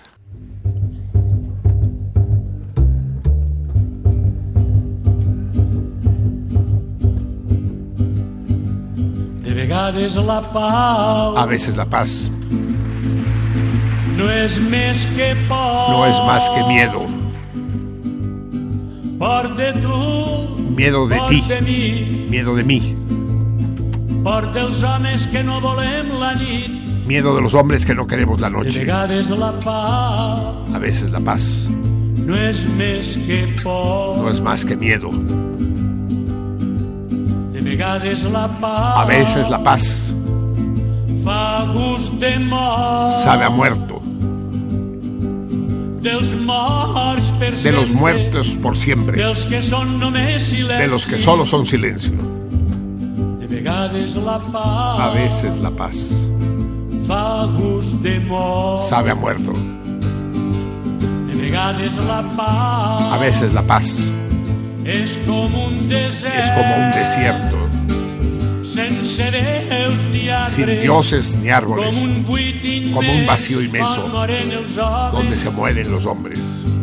A veces la paz. Es un desierto. A veces la paz cierra las bocas y amarra las manos. Solo te deja las piernas para huir. A veces la paz. A veces la paz. No es más que esto. Una vacía palabra para no decir De nada. A veces la paz. A veces la paz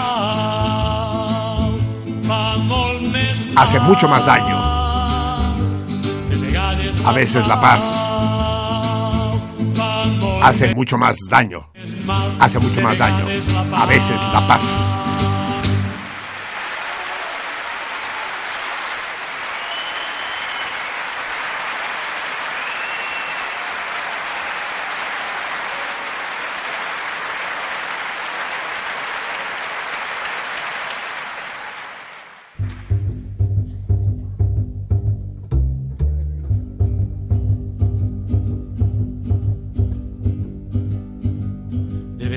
Vegades la pau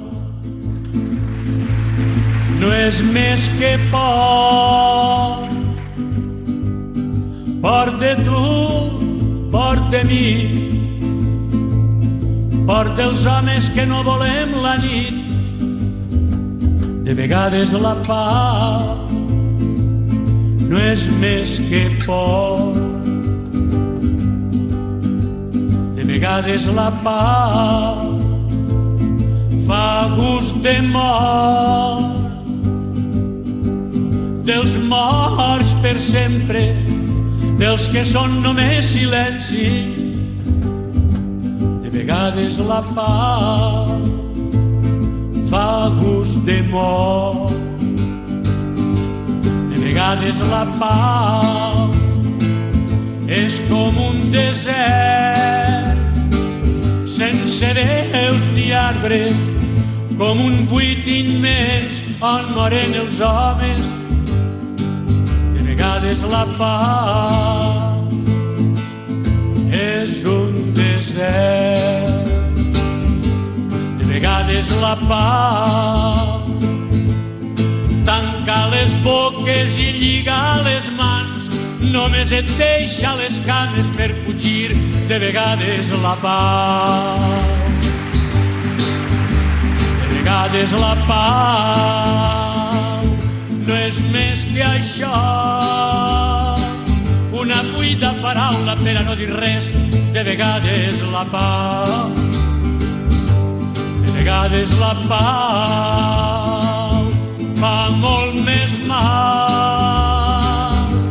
De vegades la pau fa molt més mal. De vegades la pau.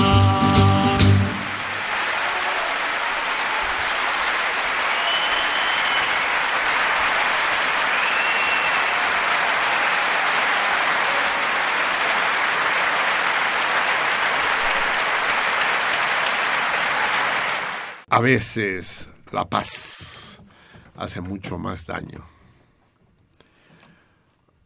A veces la muerte es bienvenida.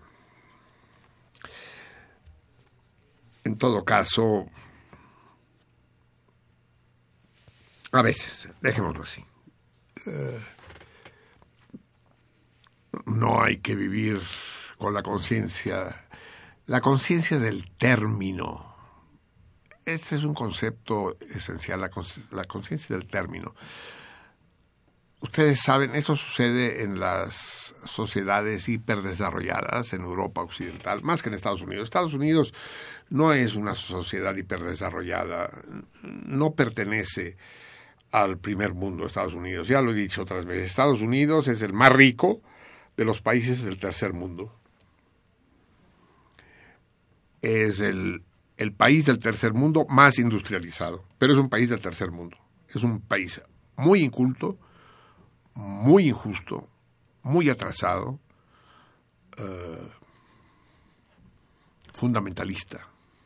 In God we trust. Demasiado cerca de In Gold we trust, ¿no?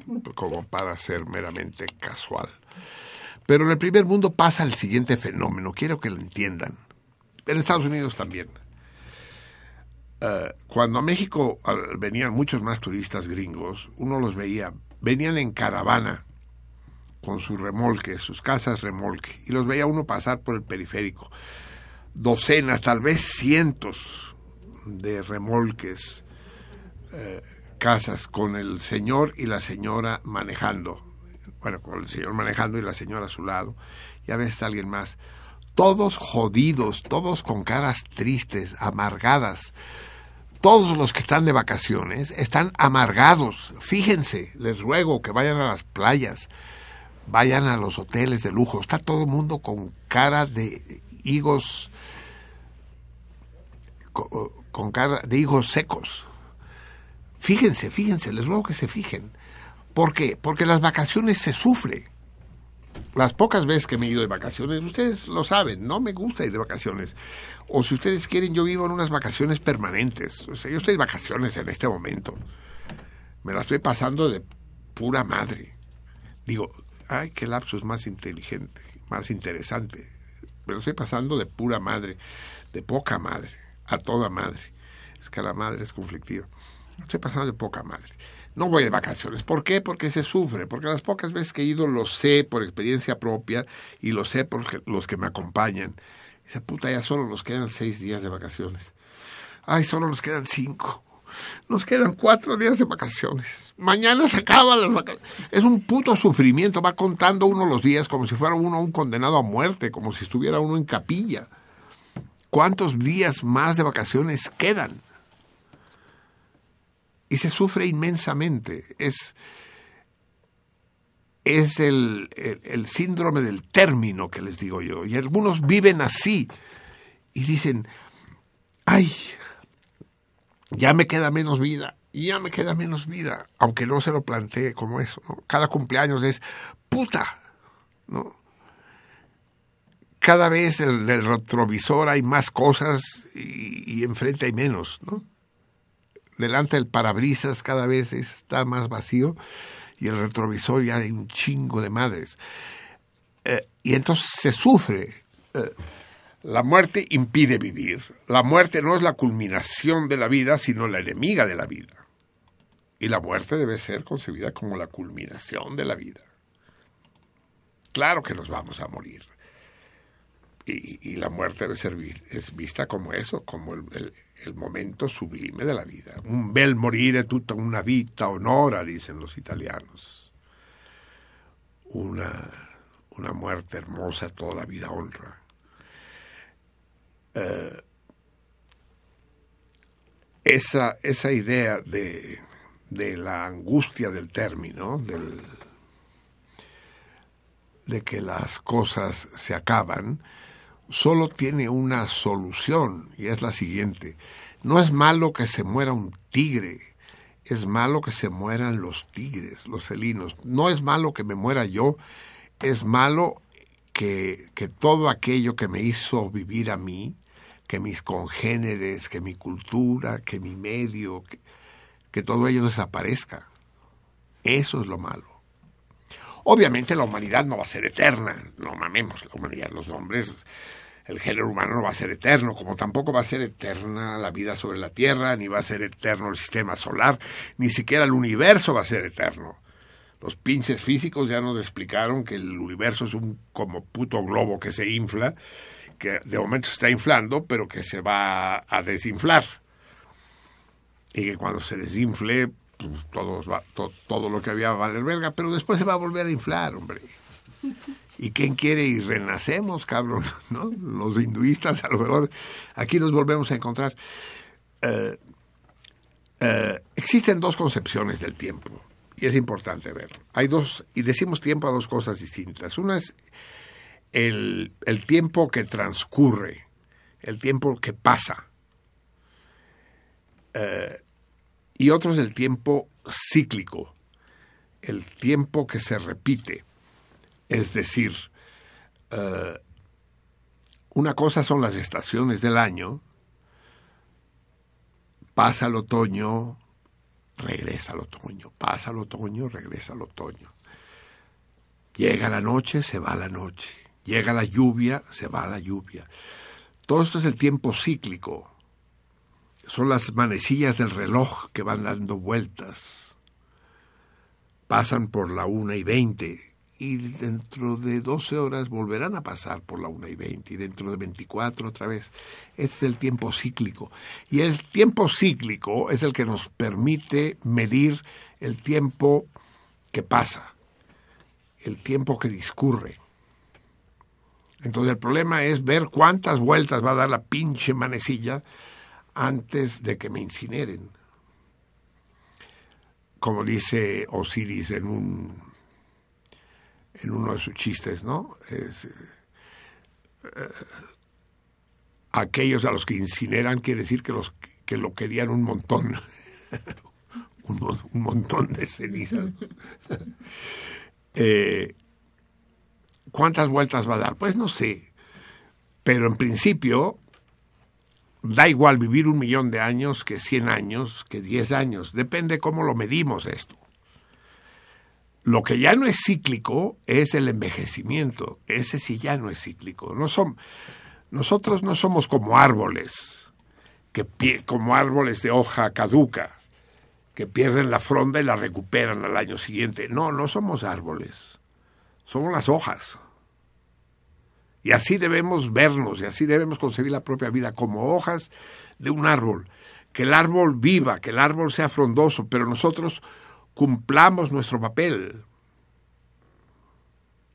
Alimentemos con fotosíntesis al árbol mientras vivamos y sequémonos y vendrán otras hojas que harán lo que estamos haciendo nosotros. Y que el árbol sea frondoso todo el tiempo que pueda, que es mucho más que el tiempo que vivirá una hoja. La hoja que se seca y cae al piso no regresará a instalarse en el árbol Lo que pasará es que saldrán otras hojas similares a ellas. Y esos son mis pares, mis congéneres. Amigos, vamos a ver qué dicen ustedes, porque ya me cansé de mí. Eh, ¿Qué dicen, eh, eh, Selenita? ¿Qué dicen nuestros radioescuchas? Lupe, Lupe, Lupe, querida Lupe, ¿por qué no te puedo llamar yo por teléfono? Algo tengo que hacer, te voy a, te, te voy a comprar un servicio, un, un- un sistema de telecomunicación espacial. Contesta una voz en inglés extraña en tu teléfono, Lupe. Lupe, hermosa, querida, estás ahí. Qué gran noticia. Nos dice aquí nada más pasando reporte. Y manda un saludo a todo el cardumen con el respectivo beso, en especial para Marcelino de parte de la Salmona Mayor. Salmona Mayor, Salmona Mayor, vamos a hablar tú y yo, vamos a hablar en persona porque te quiero ahí el día 18, ¿eh? No nos vayas a fallar porque el aniversario, el decimoquinto aniversario sin la Lupe no es decimoquinto aniversario. Y aprovecho para recordarlo. Recuerden, martes 18, dentro de tres semanas justas. No sé qué día es en el calendario. ¿Por qué no checas el martes 18 qué día es en nuestro calendario? Vamos a celebrar el decimoquinto aniversario de Sentido Contrario. Ya saben cómo es esa celebración. No hay reservaciones, no hay menú. El programa va a empezar más temprano, va a empezar a las diez y media y va a durar como siempre hasta las dos y media. Van a ser cuatro horas. Van a haber artistas en escena y va a haber invitados muy especiales, pero muy especiales con los que vamos a platicar y ustedes van a consumir lo que deseen consumir. Va a haber una carta especial con precios especiales para todos los salmones que acudan al festejo esa noche.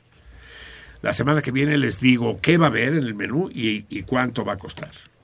Pero va a ser muy barato. Y además no les quiero decir, porque ya lo saben algunos de ustedes, que en la casola la comida es espléndida. Iba a haber, por supuesto, todo tipo de bebidas y, va a ser una fiesta de adeveras. Eh, no va a ser como estas fiestas burguesas de las que hablaba Fellini. No va, no va a ser una manera de matar el tiempo. Va a ser una manera de vivir en el tiempo. Una manera de ser en el tiempo. ¿Cómo es sentido contrario? Sentido contrario, yo sé que ustedes que lo están escuchando, no lo están escuchando eh, con hueva. ¿no? Igual sí, porque soy de hueva a menudo. Pero quiero decir, el proyecto no es matar el tiempo, pasar el tiempo, no. Somos nosotros los que pasamos a través del tiempo y, y, al, y al pasar gozamos, al pasar utilizamos ese tiempo para que la vida nos conceda lo más hermoso que tiene. Y así va a ser esa noche, así van a ser esas cuatro horas. No vamos a vivir, vamos a convivir, que es la mejor manera de vivir. Y vamos a gozar con, con todo el festín que les tenemos preparado. Eh, les digo, no hay reservaciones, pero si llegan temprano, pues agarrarán mejor lugar. En principio está pensado para que 120 personas estén bien, puedan ver tanto la tribuna donde estaré yo con los invitados, como el escenario donde se instalarán los artistas. 120, pero si llegan 200, como ha pasado alguna vez, habrá 80 que no verán bien las cosas. ¿No? Habrá suficientes meseros y demás. Bueno, es una, es una gran promesa, es un, un regalo que nosotros, el equipo, les hacemos a ustedes, salmones, y que ustedes nos van a retribuir con su asistencia. Su asistencia será el regalo que ustedes le harán al equipo, a todos nosotros. Martes 18, 10 y media, Marsella 45, entre Nápoles y Dinamarca. A un paso de Insurgentes, de la glorieta de Insurgente, a un, pla, y a un paso de eh, Cuauhtémoc, a medio paso de Avenida Chapultepec. Los metrobuses de Cuauhtémoc e Insurgente están ahí toda la noche. Hay ballet parking. ¿Qué más les puedo decir? ¿Qué más les puedo prometer? nada más. De aquí a entonces, estas, estas dos semanas y media que nos quedan, la vamos a pasar en chinga los del equipo, haciendo lo necesario para que todos los que asistan ese día lo pasen de poca madre. Corresponde al 26 berenjena. 26 berenjena. Aubergine. O, aubergine berenjena. Aubergine. 20 26 vendimiario. Ajá. Berenjena. Muy bien, celebraremos el Año Nuevo Revolucionario, el advenimiento del 225 y 15 años de sentido contrario, nada menos, 15 años. Y ahí estará Lupe, aunque sea amarrada la llevamos, me cae. Sigue, Selene. Sí, Everardo López. Señor Pereyó, me gustaría conocer las respuestas a dos toritos anteriores. Di. El primero, ¿cuál fue el funeral de, la, de una persona muy famosa? El segundo, la A ver, película... vamos por, Sí. por parte, por parte, persona. Yo pregunté, ¿cuál ha sido el funeral más importante que se ha llevado? El cortejo funerario, no el funeral. El cortejo funerario más importante que se ha celebrado en México. Y probablemente el cortejo funerario más importante que se ha celebrado en el mundo entero en la historia.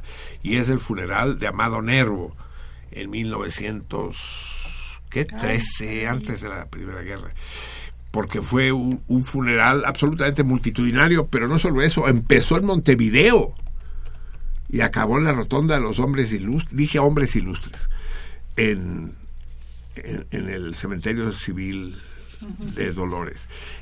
Y fue un cortejo porque desde ahí el barco Uruguay que transportaba sus restos fue escoltado por navíos uruguayos, brasileños, a los que se añadieron después venezolanos, dominicanos y cubanos, con los que llegaron al puerto de Veracruz. El cortejo siguió del puerto de Veracruz a la Ciudad de México. Aquí fue absolutamente monumental y, y acabó cuatro meses después en la rotonda de los hombres ilustres. Amado Nervo, un poeta, un poeta, nada menos. No laberinto y no sé qué. Ah, los papeles para los eh, que contestan al torito. Pues pídeselos al productor, que para eso está ahí. Cuida.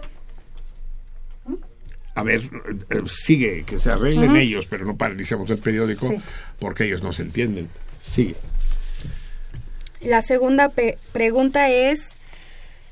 eh, película De- que perdió la... el nombre del, De Everardo López. del cardumen, Everardo, sí. Sí, y la segunda pregunta es, ¿qué película fue la que perdió la nacionalidad por más de 30? Ah, este, este creo que fue el último, ¿no? O el, eh, sí, fue, fue el último Torito, sí. Viridiana. Viridiana fue una coproducción hispano-mexicana de Gustavo Latriste, filmada en España con la actriz mexicana Silvia Pinal en el papel protagonista. A Latriste le pagaba sus películas a Buñuel con la condición de que la estrella fuera Silvia, ¿no? Su esposa. Y y fue una película, es una película extraordinaria que ganó el Festival de Cannes, pero que no le gustó al régimen franquista ni a Franco en particular, entonces prohibió que fuera considerada México española, hispano-mexicana, y le quitaron lo de hispano hasta que murió Franco. De manera que podemos considerarla con orgullo como una película genuinamente mexicana. Martín Catalán. Feliz año y saludos a toda la banda. Feliz Martín, estás en todo, querido, estás en todo, te esperamos el 18. Que Marcelino se apure con el torito. Tiene de aquí a mañana y no hasta el año que viene para plantearlo. No, lo planteé pronto hoy. Voy a repetirlo, va, ya que lo recuerda Martín Catalán. Díganme, para el día de hoy, para ganarse la cena o la comida en para dos personas en la casola, díganme eh, de dónde es originario el caballo y de dónde es originario el camello. ¿Eh? El camello. Ya saben, ¿verdad? Que los cigarrillos Camel no tienen un camello en, en la cajetilla, ¿verdad? Tienen, no exactamente, tienen un dromedario, ¿no? Qué, bien, que son, son, pertenecen a la misma familia, pero son géneros distintos, sí. Una joroba o dos jorobas, sí. César Berlanga. E- Ese es el torito de hoy. Y el torito mensual, el torito de vendimiario, es decirme, eh, sí lo dije bien, ese es el, ese es el torito de hoy, el caballo y el camello. Sí. El caballo del camello es el torito mensual. De Ah, por eso estaba diciendo, no nos hagamos bolas. Ajá. Entonces, ¿cuál es el torito de hoy? Díganme quién es la enfermera cuyo nombre de pila. Ese es el de hoy. Ah, Ajá. entonces cuidado, cuidado, porque me hago bolas y hago bolas a mis a mis radioescuchas. El torito de hoy, de hoy todavía tienen una hora para responderlo, es eh, cómo se llama la enfermera más nombrada en el mundo, en la historia. Eh, la enfermera cuyo nombre ha sido repetido tantas veces, cuyo nombre de pila, pero, pero se refiere a la enfermera, no es un nombre eh, genérico, se refiere a la enfermera.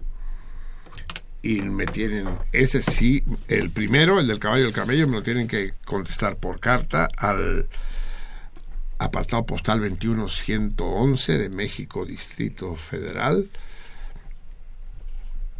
Apartado, eh, código postal 04020. Apartado postal 21111, perdón. Y eh, el torito de hoy, que es el nombre, el, el- De la el nombre de la enfermera. más nombrada, así lo planteo, en la historia, al teléfono 55 36 89 89 o bien al Facebook eh, como junto con sus comentarios que deben ser pu- que, que está bien que estaría bien que fueran públicos pero que sean privados también si quieren a la espacio salmoniza o bien a Twitter aunque Twitter no sé cómo va a estar la cosa porque si estás recibiéndolos porque la Vica eh, se fue con otro y Sí. sin duda más hombre que yo. Y, y no está pero está recibiendo los twitters también la laberinto que se da abasto para eso y más. César Berlanga. Marcelino, no puedo poner a freír los muslos hasta que plantes el torito. Así que aplícate, mi cabrón. ya me apliqué César. Este ya lo dije o no Pues, ya lo dijo y lo repito. Este torito del nombre de la enfermedad nos, nos lo regala el César Berlanga. Es una cortesía mazatleca. Por cierto César no tienes madre ese ese video que se que subiste del hombre que se tira de la torre de alta tensión en Mazatlán es, es realmente de un sadismo inimaginable qué escena más terrible. Y yo creo los que los que ven la taberna en Facebook lo deben haber visto porque como todo sádico que se precie como yo tienen deben haberse esperado las dos horas en que tarda en tirarse el cabrón. Pero yo creo que no se tira sino que se cae. Eso es lo peor a ver los que lo hayan visto den su opinión. Yo creo que se le va el pie y se cae. Que porque son muchos los los turistas los turistas los suicidas. Los turistas también son muchos los turistas que se arrepienten. Y muchos también los suicidas que a la hora de la hora se, se arrepienten y dicen siempre no. Ya sean los que amenazan con tirarse o los que quieren tomar pastillas y cuando llevan medio frasco dicen bueno ya con eso sí yo creo que que aquel hombre que finalmente se desploma desde 40 metros de altura, eh, se le va el pie, pero es difícil verlo. En todo caso, eres un sádico, César Berlanga, como buen biólogo. Jorge González Vázquez. ¿Qué pasó con Javier Platas? Me contesta el torito. Esperemos, esperemos tener noticias de él pronto, que se nos ocupe de aquello que lo tiene alejado de nosotros. Y, mejor aún, más que noticias, esperemos tenerlo cerca pronto. Está armando un desmadre, Selene, con los toritos. Tiene toda la mesa tapizada de toritos. No sé si alguna vez podrá aclarar qué es qué, qué es qué. Pero sigue, sigue. Mientras tú te entiendas, para mí ya está bien. Tiene uno, dos, tres, cuatro, cinco montones de toritos. Adelante. Fernando Almanza Ramírez. ¡Oh! Ya los extrañábamos. No puede haber un año nuevo eh, completo sin Fernando Almanza. César Berlanga es el animal que tiene muchos nombres, pues es un, es un asno, perro, cerdo y tiburón de los más chiquitos. Tiburón chiquito. No, él es un... él dice que es una foca aplaudidora. No, no una foca. ¿Un qué aplaudidor? No, no, no, no se oye nada. Ya tienes experiencia suficiente, Eliseo, para saber que no se oye. ¿Un qué? Es un lobo marino, pero... Ah, un lobito aplaudidor, sí. El lobito chiquito, sí, aplaudidor. Pero bien, Almanza te hizo recorrer un, un buen abanico de especies terrestres. Nunca había, nunca había oído un, un insulto más tierno, sí. Lilia Peña. El lunes fue Día del Caballo, martes Balsanina o Madán, Madama y miércoles es hoy día Zanahoria. Saludos y apapachos. No, no, a ver Y otra vez. contesta el torito. El lunes fue Día del Caballo, martes Balsanina o Madama y miércoles es hoy día Zanahoria. Eso no, es bueno, no. eh, Según lo que tenemos eh, aquí. Al menos eh, nuestro productor lo hizo de otra manera, ¿eh? A lo mejor tu confusión viene al olvidar que eh, el año pasado, el 214, el 224, perdón, fue año bisiesto.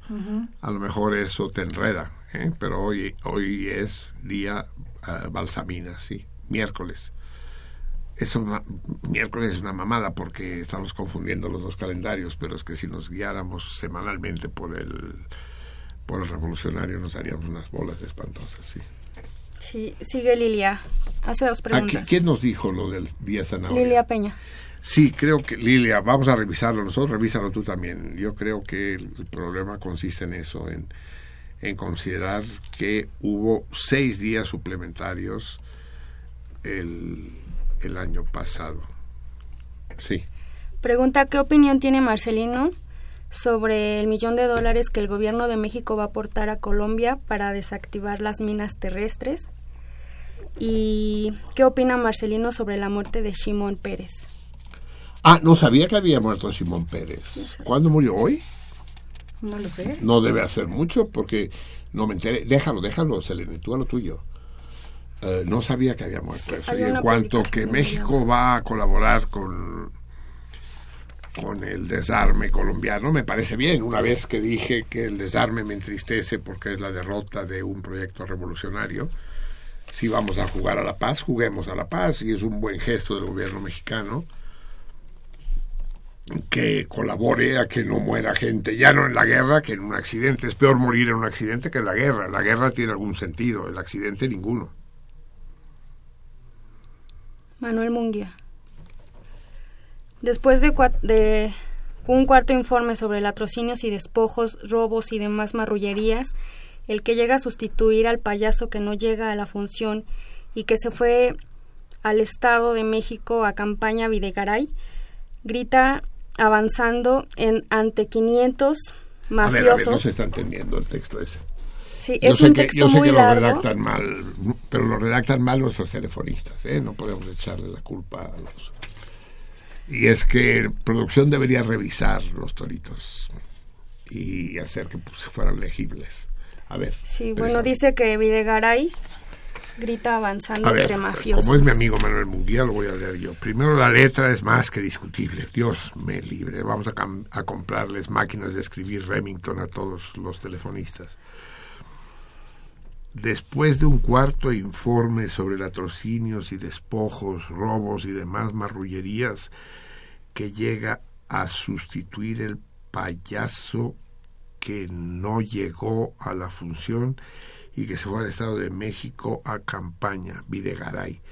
Grita avanzando ante 500 mafiosos, o mejor dicho, payasos. Señores, pasen, pasen, estamos regalando dinero. Unos tocan, nos tocan 85 mil de deuda a cada mexicano mientras se nos exige pagar una deuda de 10 billones de pesos, asimismo se nos exige el pago del sueño de las Bahamas y los papeles de Panamá.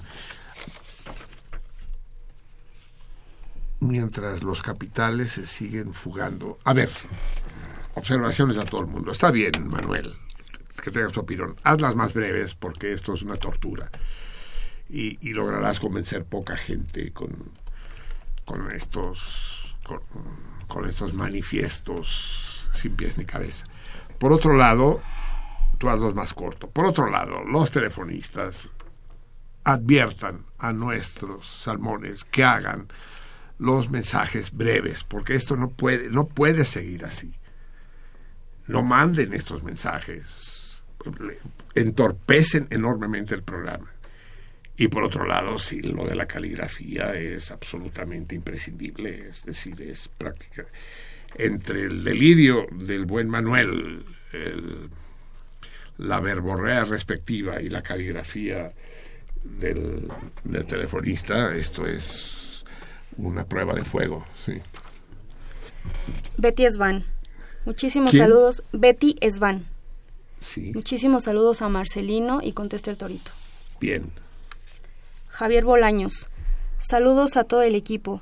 El cine Jalisco estaba en Avenida Jalisco y Avenida Revolución. ¿Cómo se llamaba el caballo de Lady Godiva? Y él se responde suertudo. Suertudo, le digo Daiva. Sí. El cine Jalisco, es que, eh, y el cine Estadio, no, ese estaba, eh, no está hoy el Pare de Sufrir, ¿verdad? Entonces, ¿cómo se llamaba el que estaba junto al cine Sonora? Yo creo que tienes razón, ¿eh? Que el cine Jalisco estaba en, eh, en Revolución, en el, en el edificio formidable, ese es un edificio eh, Art Deco, eh, histórico, sí, sí, y no me acuerdo cómo se llamaba, voy a averiguar cómo se llamaba. ¿Alguien lo sabe? El cine. Hay por ahí un, un en, en la taberna, un recorrido por los viejos cines de la ciudad. Y frente al cine Sonora, atravesando Arcos de Belén, estaba este otro cine con la pantalla más grande del mundo, sí. Fernando Almanza. Oh, En México se llama Belén a la planta que escupe sus semillas. Y aquí cita a León Felipe, poeta. La poesía está en la sombra y brilla como la ardiente llama que consume miserias. El poema da un grito en la sombra.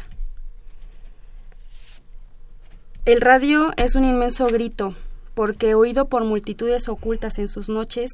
a ver, ¿quién está hablando ahí? A ver, Él es espérate. ¿Está Fernando León, ¿León Almanza. Felipe o Fernando Almanza? No, ¿Cuándo acabó el poema de León Felipe?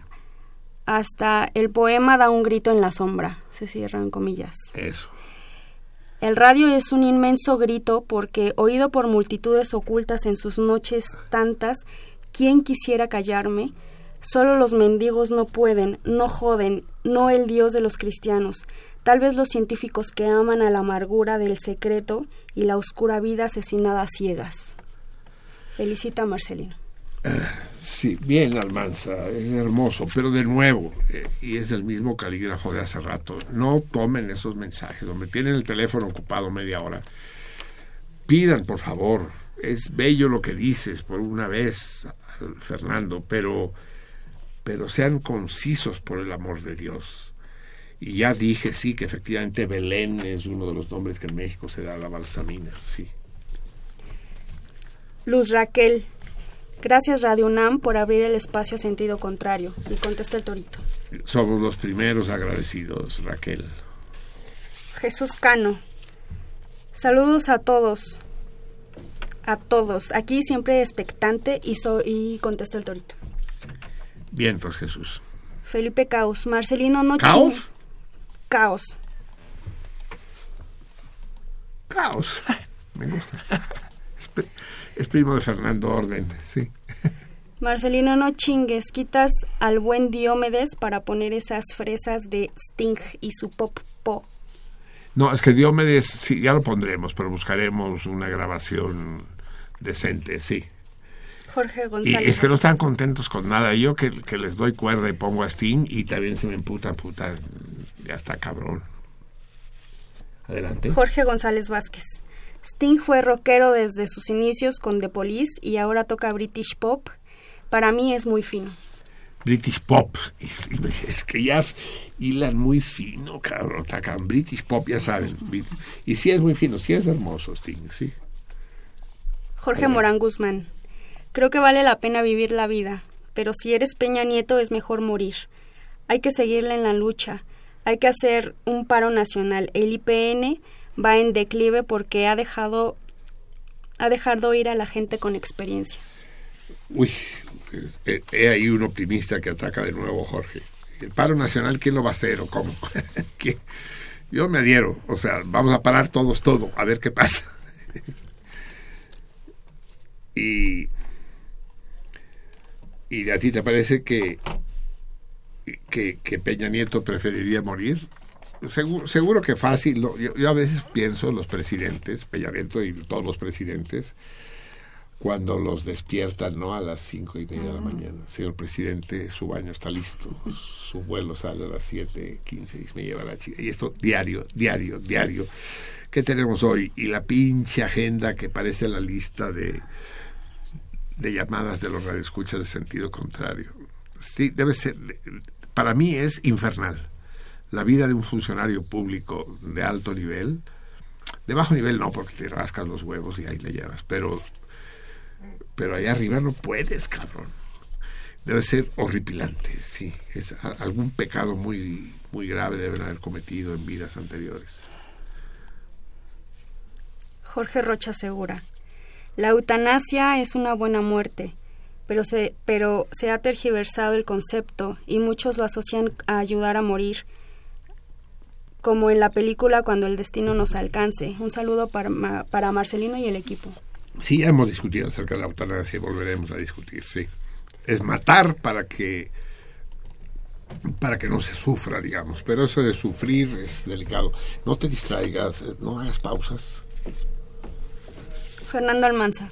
Hoy, Hablo de parte del ingeniero Sergio Ramos Chaparro con respecto a lo que dice Marcelino. La razón existe en relación directa a la cordura y en relación inversa a la gordura, Marcelino. Acércate más a la poesía y ponte a hacer ejercicio. ¿qué me sabe? ¿Qué, qué, qué, qué me habrá visto? Déjalo gordo, lo largo, cabrón. Sí. Manuel Munguía. Me has acusta- ajusta- acusado injustamente de mentar madre si no ves lo contrario. Te quejas que los salmones se duermen y no es justo. Has utilizado mucho tu retórica anarco-utópica. eh, ¿Narco? Anarco-utópica e hipnotista. Los salmones se cansan. Ya no seas anodino. Esa no es tu naturaleza. De nada te sirve, ¿no crees? Está bien, está bien tu admonición, eh, amigo Manuel. De momento, haz lo que yo digo, no hagas lo que yo hago. Eh, otra vez el arquitecto Almanza. Oh, no. Vivir es placer. Esto también en Radio Escuchas, eh, Almanza, esto modérenlo.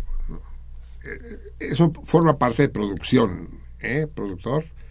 No puede ser que un solo, un solo salmón mande cinco, porque entorpece el programa. Pero en fin, sí. Vivir es placer. Lo otro que sea es morir.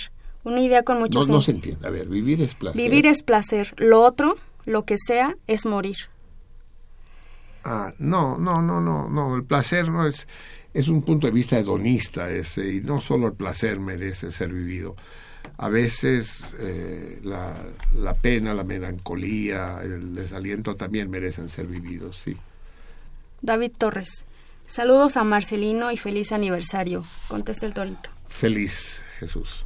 Martín Catalán. Los cisnes que estaban frente al los cines que estaban frente al cine Sonora eran Atlas 1 y Atlas 2. No. No, bueno, depende de qué época estamos hablando. En los sesentas, no. Los dos estaban sobre, sobre Fray Servando. El cine Sonora estaba en la esquina de Fray Servando y Circunvalación, donde hay ahora una tienda comercial mexicana. Eso puede ser, pero los cines Atlas a lo mejor aparecieron después, cuando aparecieron a ver los multicinemas que llamaron, ¿no? Pero antes era un solo cine, sí. Contestan al torito Jorge González Vázquez, Martín Catalán, el arquitecto Almanza y Alberto Zúñiga. Y hay otra respuesta al torito que leíste antes, ¿no? En Sí. medio, sí. A ver, vamos a hacer una pausa porque estoy saturado de... Vigilen, vigilen telefonistas la caligrafía, la longitud, para que sea más cursiva la lectura de los de los toritos. Vamos, vamos a escuchar música, amigos. Vamos a escuchar música mexicana. pero música mexicana extraordinaria y tan extraordinaria que no es mexicana, es, es gringa. En México tenemos muchos problemas. Uno de los problemas que padecemos en México es que no sabemos hacer discos. Los discos, cuando quiero regalar un disco de música mexicana a los amigos extranjeros, me veo en aprietos. Es muy difícil encontrar música popular mexicana bien editada. Una excepción eh, eh, son los discos, los dos discos que publicó Linda Ronstadt, esta cantante gringa de origen mexicano, con música folclórica mexicana. Son extraordinarios. Es extraordinaria la interpretación, el acompañamiento del Mariachi Vargas de Tecalitlán, los arreglos de Rubén Fuentes y la presentación del disco, la explicación de cada canción.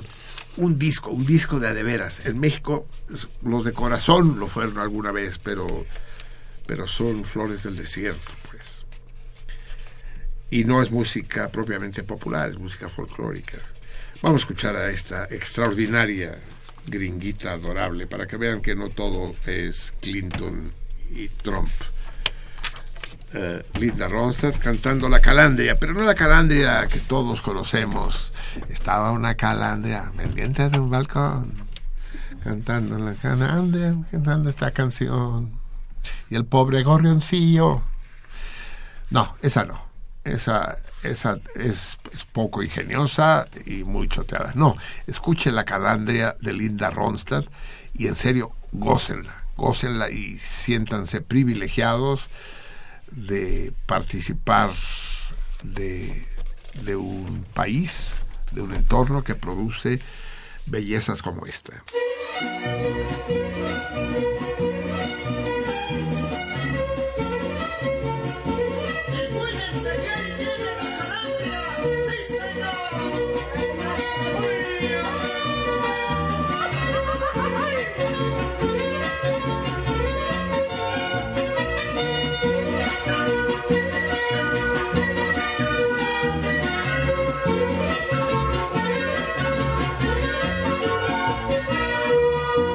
Como la calandria, que para formar su nido siempre busca rama fuerte para no verlo caído. Otros son como el venado, que por listo y presumido cuando andan enamorado, lo matan desprevenido. Ay, ay, ay, ay, las nubes van por el cielo, los pescados por el agua el oro está bajo el suelo y el amor en las enaguas. Mi prieta linda, ¿qué voy a hacer si tú me quitas este querer? Si tú me quitas este querer?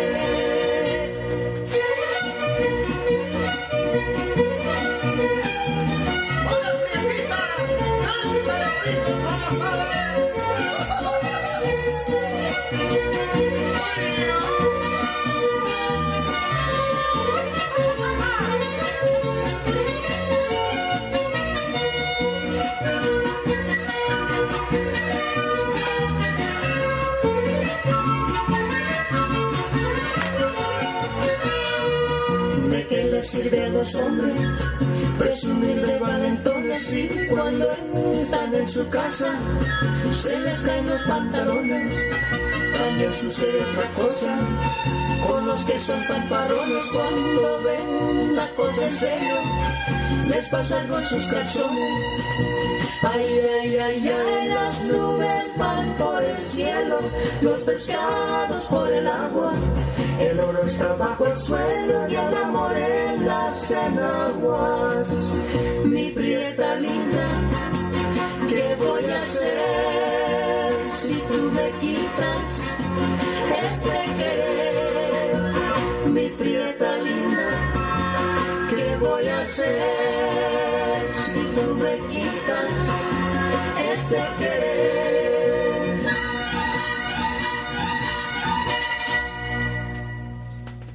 El amor en las enaguas, deliciosa Linda Ronstadt. Su papá era mexicano. De hecho, el disco se llama Canciones de mi padre. Y también era mexicano el papá de Joan Baez, de donde su apellido. O sea que los los mexicanos reproducen cantantes extraordinarias allende el río Bravo. La una de la mañana con 57 minutos, amigos míos, de este 6 vendimiario Balsamina. Yo veo muy al- alborotada a la laberinto. ¿Ya podemos leer? Ver, ¿qué tenemos en, eh, En Twitter. en Twitter? En Twitter, compa Ana Laura dice, abrazo cariñoso, el viernes cumpleaños Luis Melchor. Pónganle Oh. las mañanitas. Echo de menos a platas. Todos echamos de menos a platas. Eh, es, es, es verdad, tres, el viernes. ¡Ay! Sí. Eh, Estrada, buenas noches, Marcelino. El, el, el martes celebramos a, Mm. a- al 3, porque ahora ya tenemos el tiempo encima, lo celebramos como merece el 3. Merece una celebración especial el 3. Estrada dice... ¿Cuántos bueno- años cumples? Ah, ¿14? Perdón. sí. Sí, Eh, buenas noches, Marcelino. Estrada. así nomás. Y a tu gran equipo, escuchándote así nomás, Estrada, como cada martes. Y luego dice, mm, Marcelino, como seleccionan a los testigos a la firma de paz en Colombia, ejemplo, Peña. Si en México la paz está hecha mierda. No, es que es, es, es, es- es un razonamiento inverso. este Es decir, el hecho de que, de que Peña Nieto haya sido uno de los artífices de la paz en Colombia no es, no es un punto a favor de Peña Nieto, ¿no? sino que es un, agra- un, un- defecto, un agravio más a, a los tratados de paz. Es de poca madre, es, es un razonamiento absolutamente pervertido.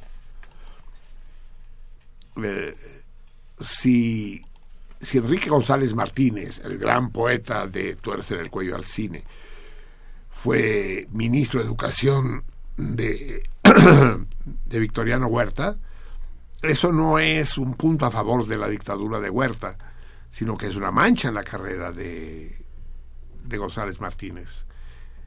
Por cierto que, que el poeta del que hablamos hace un rato, Amado Nervo, estaba en Uruguay como representante plenipotenciario del gobierno de Victoriano Huerta en, en Argentina, Uruguay y Brasil.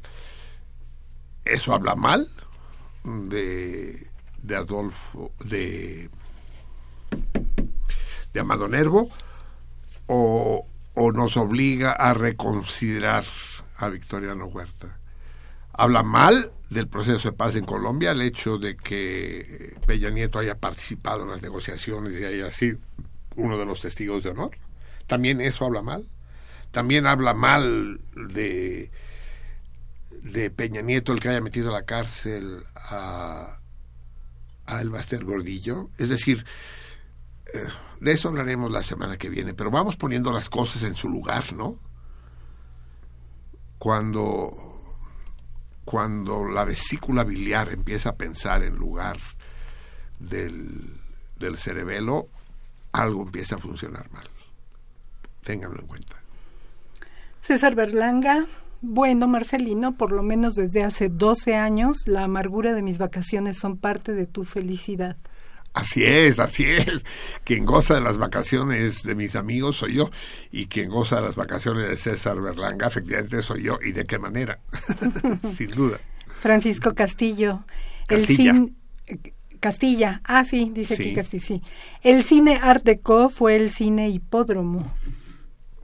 No, bueno, eh, donde está hoy la librería Rosario.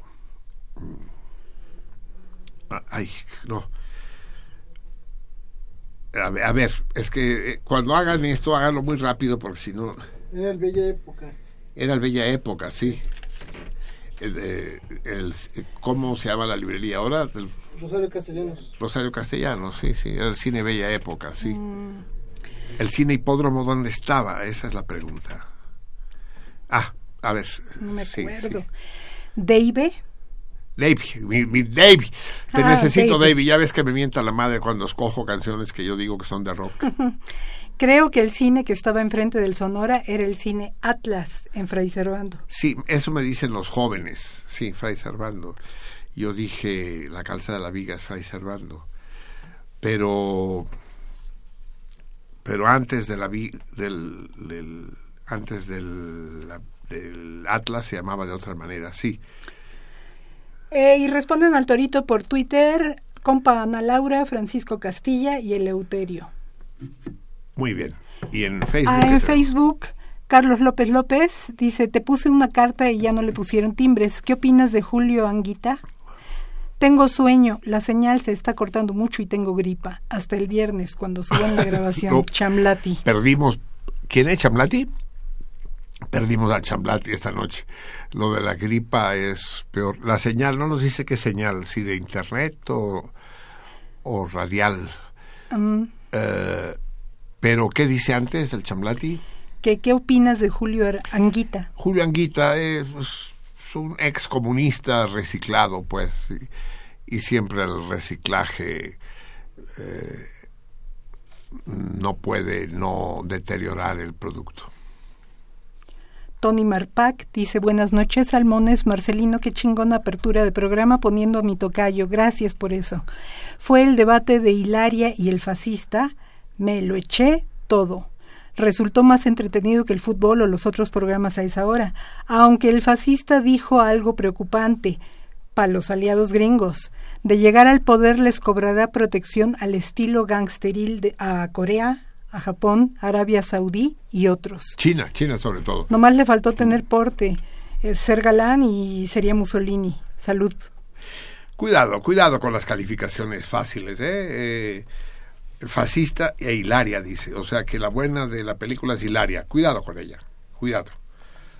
Porque mientras Trump dice que hay que llegar a un acuerdo de paz en Siria, Hillary Clinton dice que hay que partirle la madre a Hafez al-Assad y, y hacer una invasión por tierra del ejército gringo. ¿eh? Cuidado, vamos viendo quién es quién. Nos quieren vender a la tierna ama de casa como una tierna palomita y debajo de esas plumas de paloma hay un halcón posiblemente más agresivo que Trump que en, en todo caso en todo caso es indiscutible un mérito que no se le puede negar a Trump es menos hipócrates Hipócrates es menos Hipócrates. hipócrita que Hillary Clinton sí mucho menos José Antonio Martínez Lemus. Eh, buenas noches a todos. Marcelino, no es malo que se mueran todos los matemáticos, es muy malo que te mueras tú, porque eres mi amigo de la radio, muy querido y enriqueces mi escasa cultura con tu sabiduría. Eres tú muy especial. Qué buena cápsula y qué inteligente tu amigo. Concuerdo en casi todo, pero la política de partido solo sirve para distraer y entretener a la gente. Un abrazo. Solo hay esa política, amigo mío. Una política sin partidos, pues no es política, ya me explicarás cómo le hacemos. César Berlanga dice ahora por Facebook, el arquitecto Almanza es gracioso, improvisado y provocador. Debería olvidarse de la arquitectura y dedicarse al stand-up. Machetazo a caballo de espadas, muy bien, muy elegante el César, sí. Eh, eh, Gabriel Merced García Tlacomulco, Uy, el, el gran, el gran mercedario. él dice, que, eh, querido ma- maestro, imbatible equipazo Melchor, estrellas, Vica y laberinto. Qué festín de temas me traes del tingo al tango. Acuso de no escucharte para pasar el rato, sino para intentar salvar mi piel y mi alma. Suena sangrón, pero desde hace trece años así lo siento. Gran propuesta la del cine- Cinemágora, perdón. Allá nos vemos este viernes, mis partisanos del amor. Y luego dice, ya no existe el cine sonora, ahora es un monte de piedad. Qué triste, pues los días del niño la matinera gratis y la administración nos regalaba juguetes. Aún conservo un, pan, un par de King Kongs de plástico de aquellos días. Qué chingón. El mercedario, gran amigo del PI. Ah, también amigo y, y, y benefactor. Luis Fernando Pérez ah, dice, oiga amigo Marcelino, el cine Jalisco estaba sobre Tacubaya y ahora es un pinche pare de sufrir. Saludos, don Marcelino, buena noche, madrugada. Sí, sí, lo estoy confundiendo. Sí, sí, lo confundí. Ya averiguaré cuál era el que estaba junto al cine Sonora, sí. ¿Ya? Contestan al torito Tony Marpac por este Facebook, eh, Emilio Martínez, Gladys Valencia, que además dice buenos días, saludos y besos para el equipo de sentido contrario. Eh, José Antonio Martínez Lemus, Hidalgo Garduño Gabriel, Guillermo Espíndola y Juanma Vega. Muy bien, son las 2 de la mañana con 7 minutos de este 6 vendimiario. Balsamina, amigos míos. Estamos a punto de despedirnos. Repito el torito de hoy por última vez. ¿Quién fue la enfermera más nombrada del mundo, en la historia del mundo? ¿Cómo se llamaba? Su nombre de pila quiero. Bueno, no. El más nombrado es el nombre de pila, pero quiero su nombre completo. Eh, llamen al 55 36 89 89 o bien por eh, Twitter a la, salmo, la salmoniza o a Facebook la espacio salmoniza. vamos a leer, no, no quiero perder la costumbre de las lecturas semanales, aunque de momento no esté el Xavier con nosotros. Hoy les voy a proponer un cuento de este extraordinario humorista español, Enrique Jardiel Poncela. Y lo vamos a acompañar con, con música. Eso que les vamos a acompañar con música, ¿dónde está? ¿No tendrás tú el disco? Ah, sí, antes sí, vamos a hablar con Prax. Pero a ver, contéstame, ¿tienes tú el disco con las canciones? Ah, no, no, no, vamos a bajarla del... Mientras habla Prax, ya sabes lo que tienes que bajar. Bueno, no bajas. Sí, cierto, cierto. Vamos a tenemos que hablar de la película que vamos a proyectar este fin de semana, este viernes a las 8 en la Cinemágora de Marsella 45. Es una de nuestras funciones especiales de quintos viernes en el ciclo Sobran las palabras de cine silente y mudo. Vamos a proyectar el circo de y con Charlie Chaplin pero esta vez acompañado en sala por la música de Eric Enríquez y sus 24 niñas. De esto nos sabrá hablar mejor que yo nuestro querido experto, el Prax. Adelante, mi Prax, dinos. Buenas noches, queridos salmones, buenas noches al equipo allá en cabina en Radio UNAM.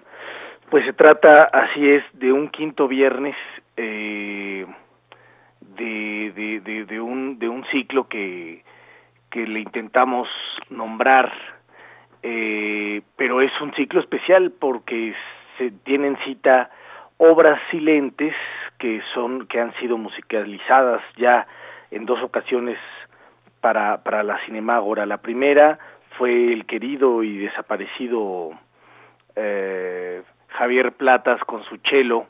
Es una película de la revolución, La historia en la mirada, eh, producida por la UNAM, y la segunda fue también nuestro querido colaborador, el Teclas Jorge, eh, musicalizando, como muchos recordarán, Nosferatu para todos los nosotros invitados a la casola esa tarde. Eh, la, la siguiente cita de, de musicalización es eh, para Eric Enríquez, como bien dice, si es una obra maestra, la obra maestra quizá menos visitada de Charles Chaplin, eh, y quizá eh, resguarde en ella, y ya lo discutiremos el viernes, su obra más perfecta en torno a la comedia, sin estos chantajes emocionales a, a los que nos tenía acostumbrado eh, antes y después. Este es el circo una película de 1928, la última película que él haría en, formas, en formato silente, puesto que ya ese mismo año empezaban a, él estrenando la película, eh, ya estaban produciendo la famosísima Cantante de Jazz, que es la primer película sonorizada, con sonido, más bien con sonido simultáneo al, al, al, al a lo que vemos, con sonido visual. Eh, entonces, él esta es su despedida, su gran despedida del circo, y ya lo discutiremos con amplitud, repito, el viernes, su despedida del cine silente, pero además fue una despedida amarga, eh, no obstante que es una comedia a tope, con, con risas, con risas por doquier, eh, también está contando historias, un, la historia desesperante de su propia condición como director de cine en esa época y por supuesto de perseguido político por, por, por las envidias de que la misma industria que él, eh, junto con otros cineastas ínclitos, eh, tuvo a bien construir, eh, lo, lo, estaba atrapado por una por su, su, su única debilidad las niñas. Eh, ya discutiremos de esto eh, también el viernes pero eh, quiero que, que sí les quede muy claro que mm, esta musicalización cuando lo dice eh, y eh, sobre las 24 eh, chicas de Eric Enríquez es porque vamos a tener de invitado eh, a Eric Enríquez, un, un blusero eh, bastante renombrado en el circuito del, del rock, eh, del rock and roll y del blues en la Ciudad de México, un joven blusero que tiene eh, 24 armónicas, más de 24 armónicas, que él les llama eh, sus little ladies, sus damas de compañía, y son con estas eh, 24 chicas con las que nos va a deleitar eh, y va a acompañar los, los gags geniales eh, de, de Chaplin, dos de los, dos de los gags tremendamente, eh, digamos, eh, eh, esquizofrénicos de la obra de Chaplin están en esta película. Y bueno, pues atentos porque se espera una afluencia importante de, de invitados en tanto que el propio Eric Enríquez eh, eh, eh, pues convoca su, a su propio público y por supuesto Charles Chaplin, ¿qué más? ¿Quién más? También convoca al suyo. Entonces tendremos a tres públicos importantes convergiendo este viernes en la casola. A los públicos de la Cinemágora, a los cinemagorenses, a los, al público de Chaplin y al público del blues de Eric Enríquez. Eh, entonces les, les recordamos que lleguen muy puntuales, que lleguen alrededor de las siete y media, eh, que se tomen algo antes de entrar a la función, que esta va a ser una de estos viernes inolvidables, además de del debate, las risotadas, y es un pretexto perfecto, además, para, para los para los cinemagorenses que, que, que no tienen dónde dejar a sus hijos, para invitarlos, para invitarlos a también acercarse al, a esta actividad refulgente en esta parte de la ciudad que es el cineclub de sentido contrario. Eh, no lo olviden, Chaplin, el blues de Eric Enríquez y sus 24 chicas eh, y, y, la extraordinaria compañía de, de, los cinemagorenses y la, y la mesa de, de la casola este viernes, que es último de mes, que es quinto, eh, nos veremos por allá, analizaremos la película, discutiremos grandemente de qué, qué significa Chaplin. Este es el primer, la primera comedia chaplinesca que pasamos en nuestra, en nuestra cinemágora y esperemos que no sea la última. Y ya veremos qué, qué les parece ese, ese gran genio que lo fue eh, el buen Charles Chaplin en esta una de sus comedias menos visitadas, repito, y más interesantes en tanto que es su testamento del cine silente. ¿O no, Marcelino? ¿Tú qué opinas de Chaplin y del circo? Vamos a verla, vamos a verla. Chaplin no es, eh, no es mi cómico favorito, no es el que más me hace reír. Y sin embargo reconozco su papel fundamental en la historia del llamado séptimo arte. Eh, tiene momentos brillantísimos, sin duda alguna, y es imperdible. Aunque me divierten más el gordo y el flaco, por ejemplo. Eh, Chaplin es un poco demasiado, ¿qué diría yo? Lírico. en el sentido peyorativo del término, si es que lo tiene. Muchísimas gracias, querido Prax. No, de nada. De poca madre. Ahí estaremos y podremos platicar y evaluar, sopesar todo esto juntos. Amigos, son las 2 de la mañana con 17 minutos. Ahora, ahora sí vamos. No, pues ya se me durmió el. Es que, claro, la entrada que hizo. eh, la, la entrada que me dio el Prax imposibilitó que escucháramos la canción. Vamos a pasar, pues, directamente a la lectura, sin, sin la salida.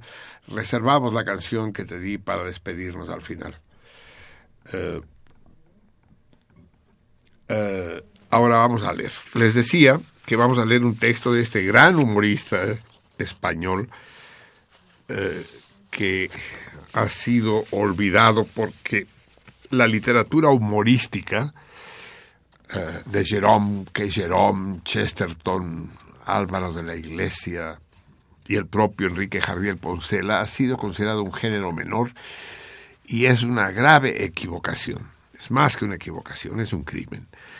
Eh, Enrique Jardiel Poncela eh, es de los grandes humoristas españoles. España, y escuchen quién lo dice, se distingue, entre otras cosas, por tener un enorme sentido del humor. Solamente un pueblo con un gran sentido del humor podría tener el rey que tienen. Eh, vamos a leer, pues, este texto, Un marido de un, un marido sin vocación, de Enrique Jardiel Poncela. Y les recomiendo mucho que busquen los libros de Enrique Jardiel Poncela. Lo van a pasar maravillosamente. Es aquel que dijo, eh, la palabra y las frases tienen un rol fundamental en nuestra existencia. El universo se creó con la frase de hágase la luz. Se pobló con la de creced y multiplicaos. Y se civilizó con la de vacaciones sin Kodak, son vacaciones perdidas es, una, es una frase a destiempo, porque la Kodak, la que se perdió es la Kodak. Ya no existe, pero la cito textual. Para acompañar, para acompañar a la lectura de este cuento de Jardiel Poncela, le pido ayuda al gran Rimsky-Korsakov, a los dos, a Rimsky, a Rimsk y a Korsakov que nos acompañen con su capricho español. Eh, lo dirige la Orquesta Sinfónica del Estado danés, dirigida por Rafael Früsbreck. Escuchemos pues a Rimsk y a Korsakov y a Javier Poncela.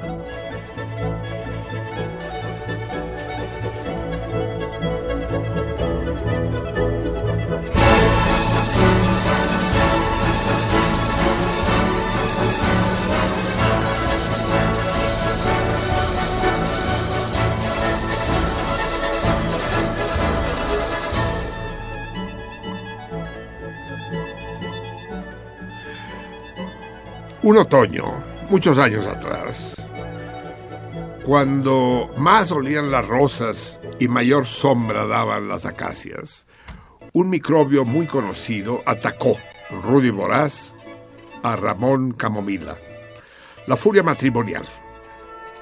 Hay un matrimonio próximo, pollos, advirtió como saludo a su amigo Manuel Romagoso cuando subían juntos al casino y toparon con los camaradas más íntimos. ¿Un matrimonio? Un matrimonio, sí, corroboró Ramón. ¿Tuyo? Mío. ¿Con una muchacha? Claro. Iba a anunciar mi boda con un cazador furtivo. ¿Y cuándo ocurrirá tal cosa? Lo ignoro. ¿Cómo? No conozco aún a la novia. Ahora voy a buscarla. Y Ramón Camomilla salió como una bala a buscar novia por la ciudad. A las dos horas conoció a Silvia, una chica algo rubia, algo baja, algo gorda, algo sosa, algo rica y algo idiota. Hija única y suscriptora contumaz a La Moda y la Casa. Publicación para muchachas sin novio.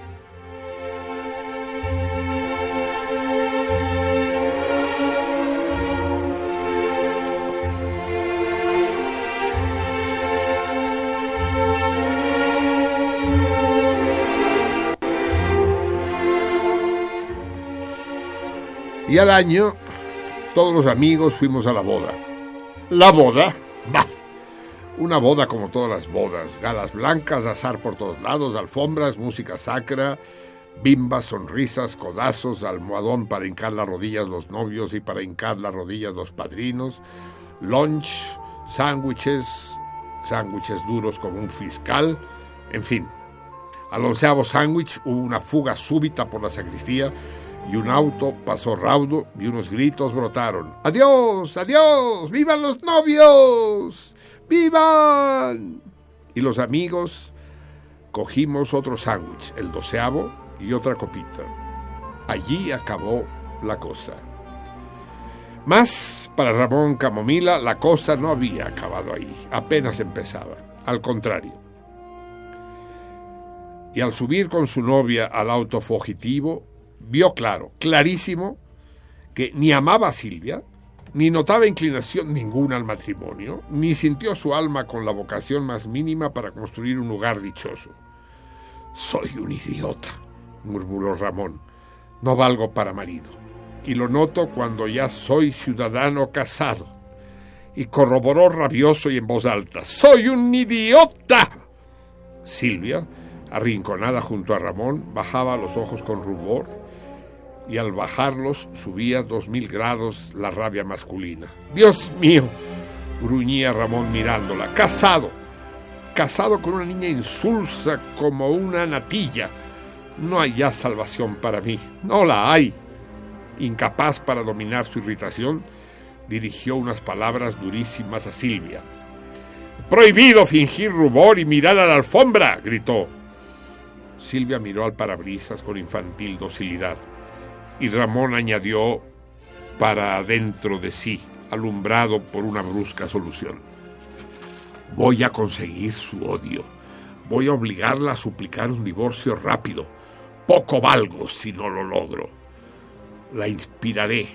Le daré asco con cuatro o cinco burradas a cual más disparatada. Y tal solución tranquilizó mucho su alma.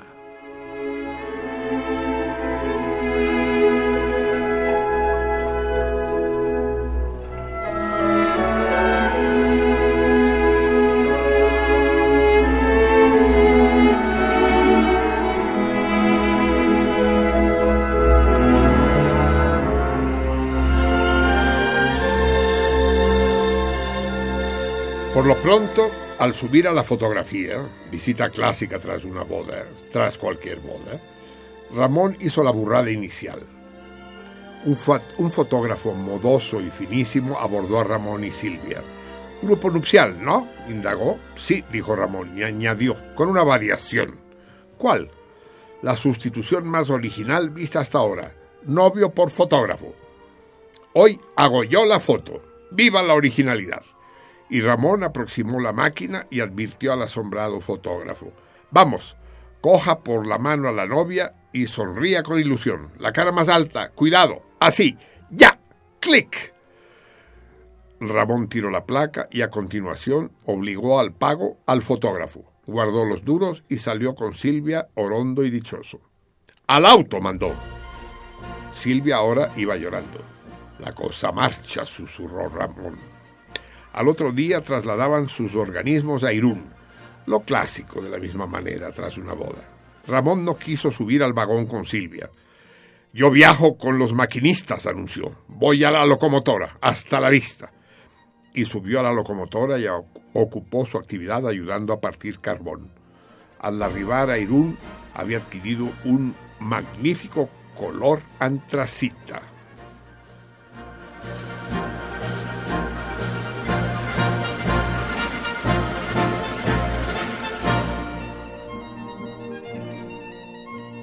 Ya allí compró unos harapos de sordomudo andrajoso. Los vistió y marchó a la fonda a buscar a Silvia. Y tocado con las ropas desastrosas, anduvo por Irún, acompañando a Silvia y cogido a su brazo, mórbido y distinguido. Nutrido público los miraba al pasar, asombrado. Silvia sufría cada día más. La cosa marcha, la cosa marcha, murmuraba todavía Ramón. Pronto rogará Silvia un divorcio total. Sigamos con las burradas. Sigamos con la droga antimatrimonial, multiplicando la dosis.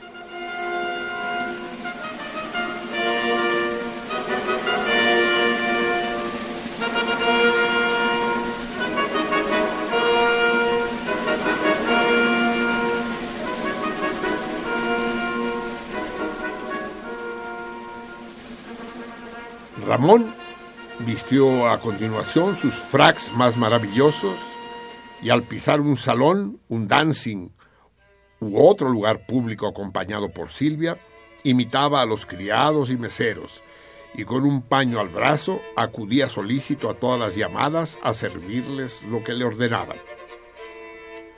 Una mañana se pintó los párpados y las orejas con barniz rojo.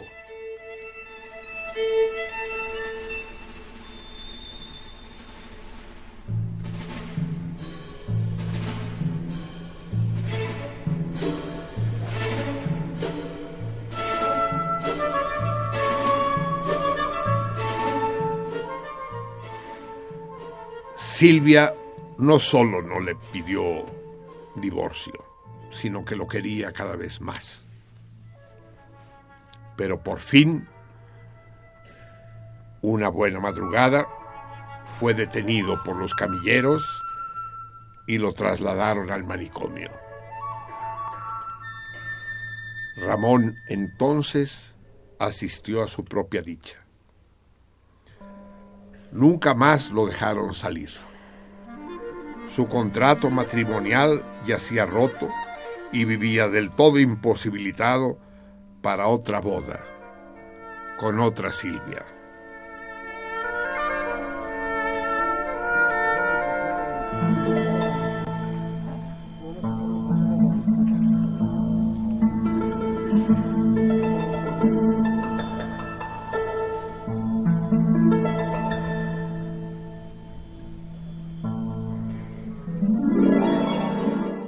Enrique Jardiel Poncela, un marido sin vocación. Nicolai, Capricho Español, con la Orquesta Sinfónica Nacional Danesa y Rafael Frankbank a la batuta. Muy bien, amigos míos, es tiempo de que nos vayamos yendo. En el tiempo en que Prax les platicaba del circo y yo les leía el frustrado matrimonio de Ramón y Silvia, llegaron algunas comunicaciones más de parte de ustedes. Veamos de qué se trata. Selene, primero por teléfono. Sergio Ramos Chaparro. Marcelino, eres una persona muy soberbia, por lo tanto debes dejar de ser solemne. O sea, bájale los soberbios no le hacemos caso a los consejos, amigo mío. Leticia Méndez Nava. Saludos a todos en cabina y en producción. Contesta el torito. Un beso a la, a la gran Leticia. Manuel Murguía de Iztapalapa. Marcelino, deja, deja descansar en paz a la muerte. Murió, en, murió ayer Shimón Pérez y viva la vida es lo único que tenemos. No, no, la vida de todos, no la vida de cada quien. Murió Shimon Pérez, fue un personaje central en la historia de Israel. Pérez con ese, era de origen sefaradí. Ya saben ustedes que los judíos europeos se dividen en dos grandes ramas, los sefaradíes, que habitaban sobre todo en la península ibérica y fueron expulsados por los reyes católicos, al mismo tiempo prácticamente que el descubrimiento de América.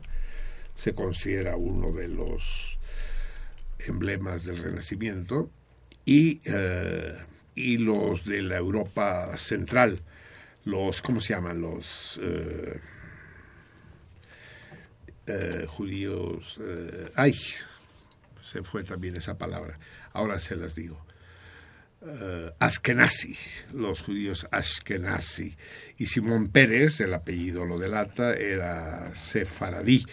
Y sus intentos en diferentes lugares de, de responsabilidad dentro del gobierno de Tel Aviv fue importante para para intentar lograr la paz con los árabes. Es un problema complicado del que tendremos que hablar pronto, el problema de el Medio Oriente y en particular de Israel. Pinche Dios, hijo de la chingada, ¿no? El pueblo elegido, el pueblo elegido, los judíos, y Dios los fue a enviar al único lugar en el todo el puto desierto donde no había petróleo, cabrón. Son chingaderas, ¿no? Pinche Jehová, no mames, hijo puestos a cruzar el mar, pues los hubiera llevado a Arabia o a algún sitio un poco más vivible. No, allá los fue a mandar. Dicen que el, el, en contraste con Simón Pérez, el belicista, el cabrón, el que dirigió la famosa guerra de los seis días que le partió la madre a todos los ejércitos árabes en el sur, en el oriente y en el poniente, a egipcios, sirios, libaneses y jordanos, uh, Moshe Dayan. Uh, estaba en el Parlamento cuando Simón Pérez tomó la palabra como primer ministro y dijo, a ver amigos, les propongo lo siguiente. Si ustedes se han dado cuenta, no hay mejor negocio en el mundo que hacer la guerra contra Estados Unidos y perderla. Perder la guerra con Estados Unidos enriquece a las naciones, es la garantía de prosperidad. Y si no, vean a Alemania o a Japón.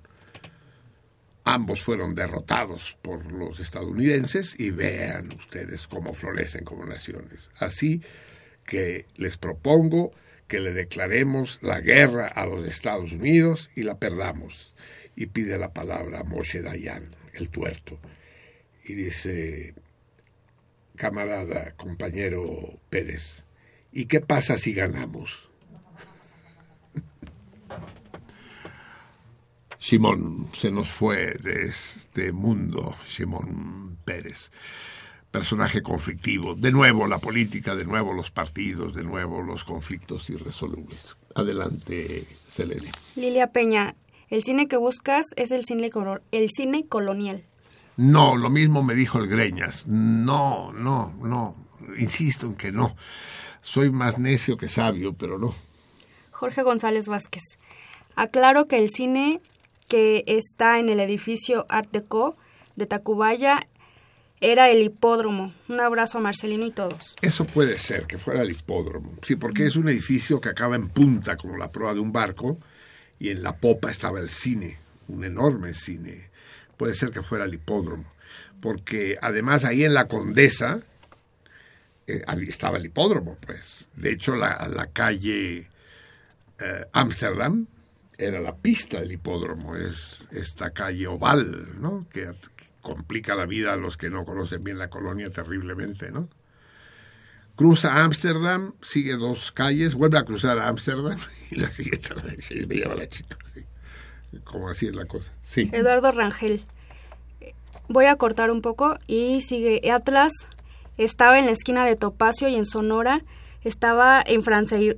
Sonora estaba en Fray Servando, esquina con la Viga y Anillo Circunvalación, frente a un baldío donde había una pastelería de chinos que no tenía fachada y después en este terreno hicieron la hacienda de bomberos, la estación de bomberos. Ah, la hacienda de bomberos, digo, sí, bomberos, eso, y, llegar a tener hacienda los bomberos está más caro.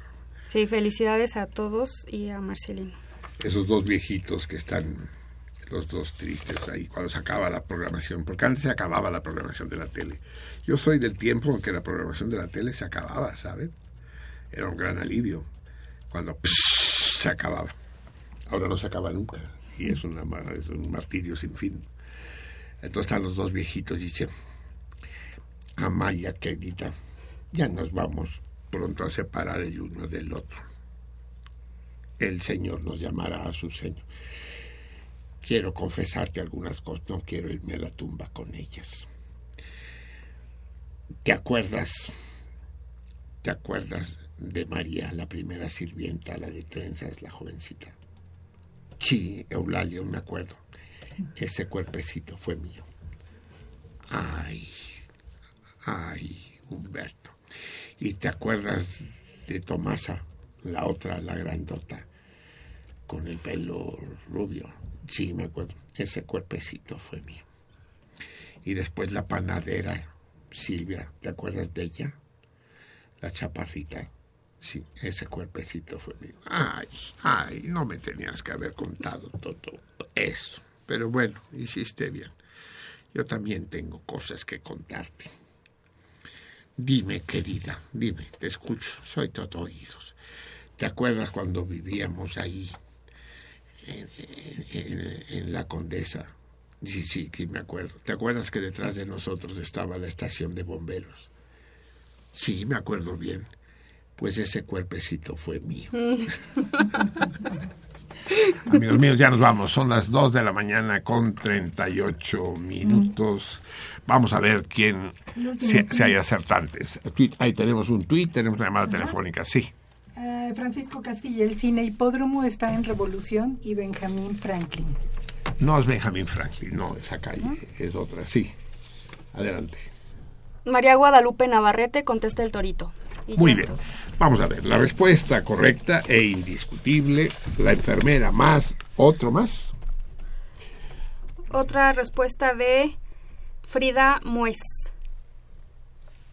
La pura respuesta. Sí. Eh, la eh, pero a ver aquí hay un problema porque el papel es distinto eso no lo hagan porque a la hora si la respuesta es correcta no va a poder entrar en el sorteo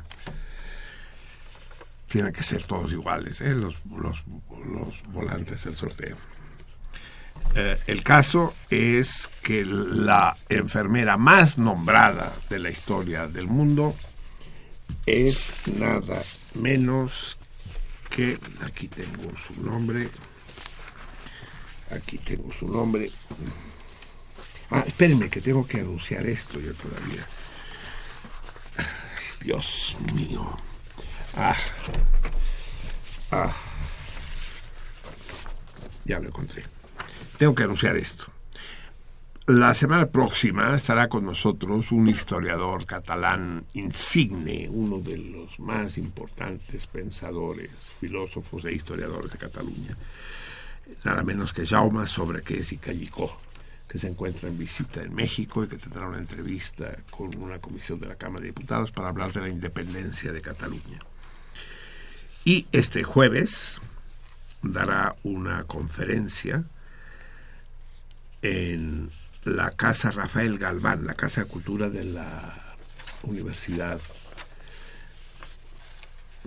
de la UAM, pues, Universidad Autónoma Metropolitana, que está en la calle Zacatecas 94 a las 7 de la noche. Participará la mesa redonda junto con el doctor Sobrequés, el doctor Luis Antonio Guacuja y el doctor Fausto Pretelín. Eh, acudan eh, y, y verán cuál es la situación actual de este proceso irreversible, imparable, inminente de la liberación de Cataluña. Y asistan al nacimiento de un nuevo Estado, como aquel que asiste al, nacimiento de un nuevo volcán, como el doctor Atl y el Paricutín, o al nacimiento de una de una nueva gigante roja en el cielo, el renacimiento de Cataluña. Este jueves a las 7 en Zacatecas 94. Así pues, la respuesta de cuál es la enfermera más nombrada del mundo, cuyo nombre ha sido más nombrado, es la mexicana Adela Pérez Velarde. La Asociación de Veteranos de la Revolución reconoció a Adela Velarde como la enfermera que desde 1913 militó la División del Norte y se desplazó por todo el país con ellas. Se incorporó a la Asociación Mexicana de la Cruz Blanca que acababa de renacer, de, nacer, para desempeñarse ahí como asistente sanitaria.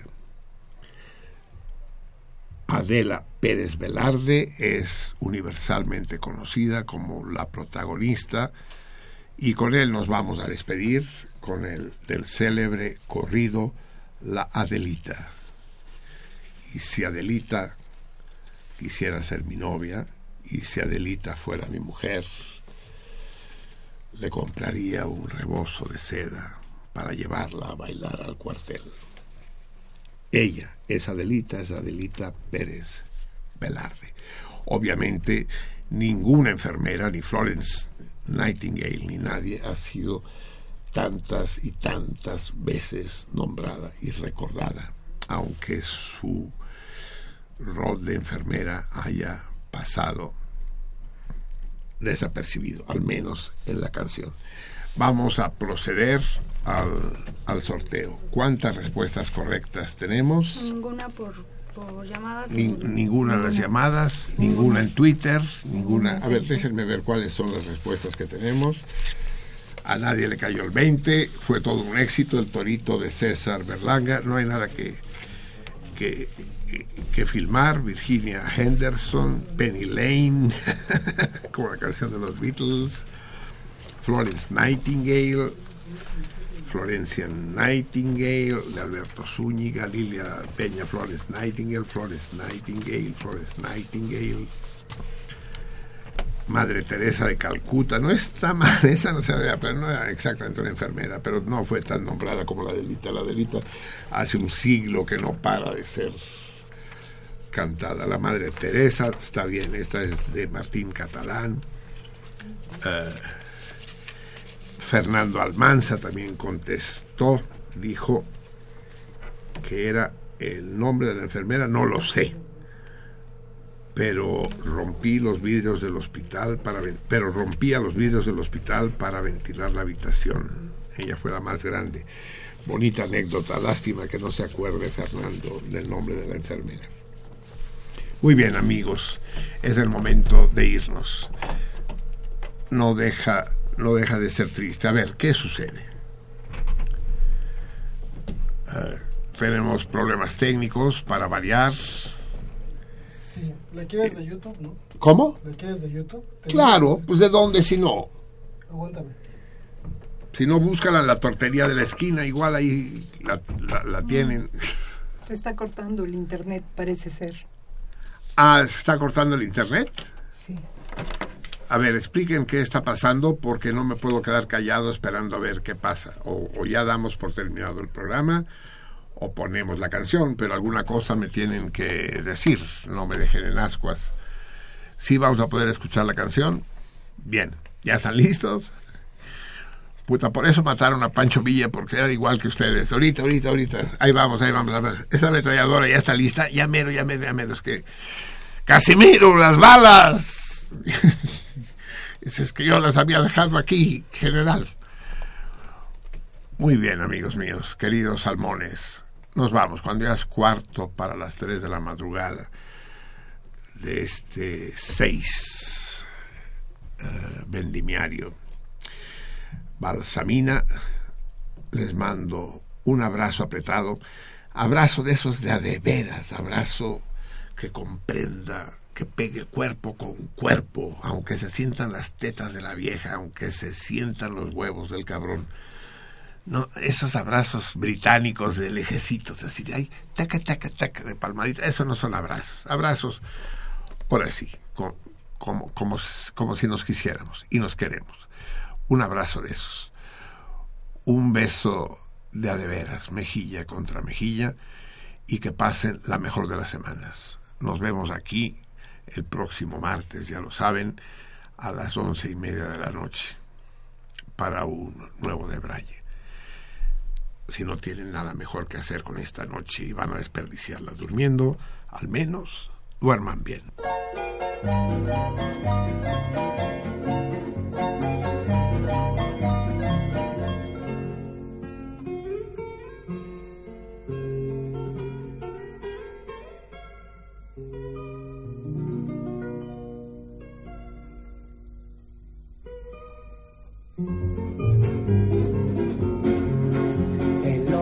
De una abrupta serranía Acampado se encontraba un regimiento y una moza que valiente lo seguía, locamente enamorada del sargento. Popular entre la tropa era Adelita, la mujer que el sargento idolatraba, que además de ser valiente era bonita, que hasta el mismo coronel la respetaba y se oía que decía aquel que tanto la quería. Si Adelita se fuera con otro, la seguiría por tierra y por mar. Si por mar en un buque de guerra, si por tierra en un tren militar. Si Adelita quisiera ser mi novia, y si Adelita fuera mi mujer, le compraría un vestido de seda para llevarla a bailar al cuartel. Y después que terminó la cruel batalla y la tropa regresó a su campamento, por la voz de una mujer que sollozaba, la plegaria se escuchó en el campamento. Y al oírla el sargento temeroso de perder para siempre a su adorada, escondiendo su dolor bajo el esbozo, a su amada le cantó de esta manera y se oía que decía aquel que en tanto se moría.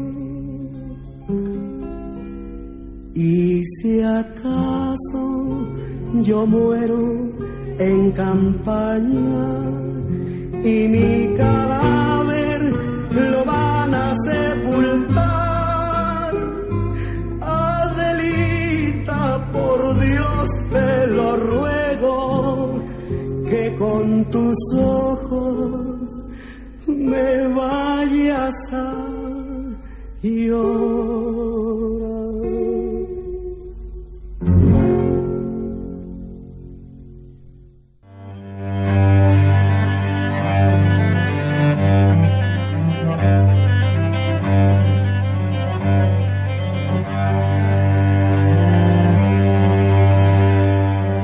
Sentido contrario.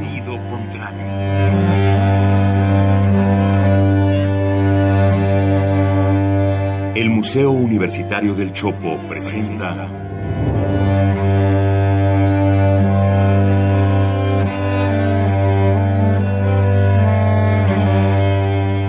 Sentido contrario.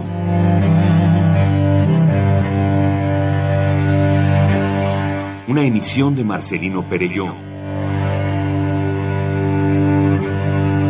Producida para Radio UNAM, con la participación de Javier Platas.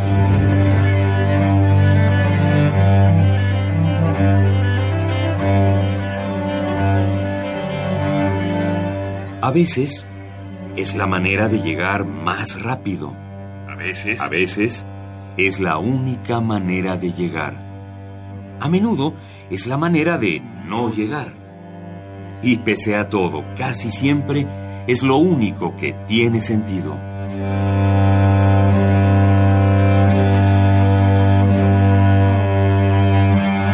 Sentido contrario. Sentido contrario.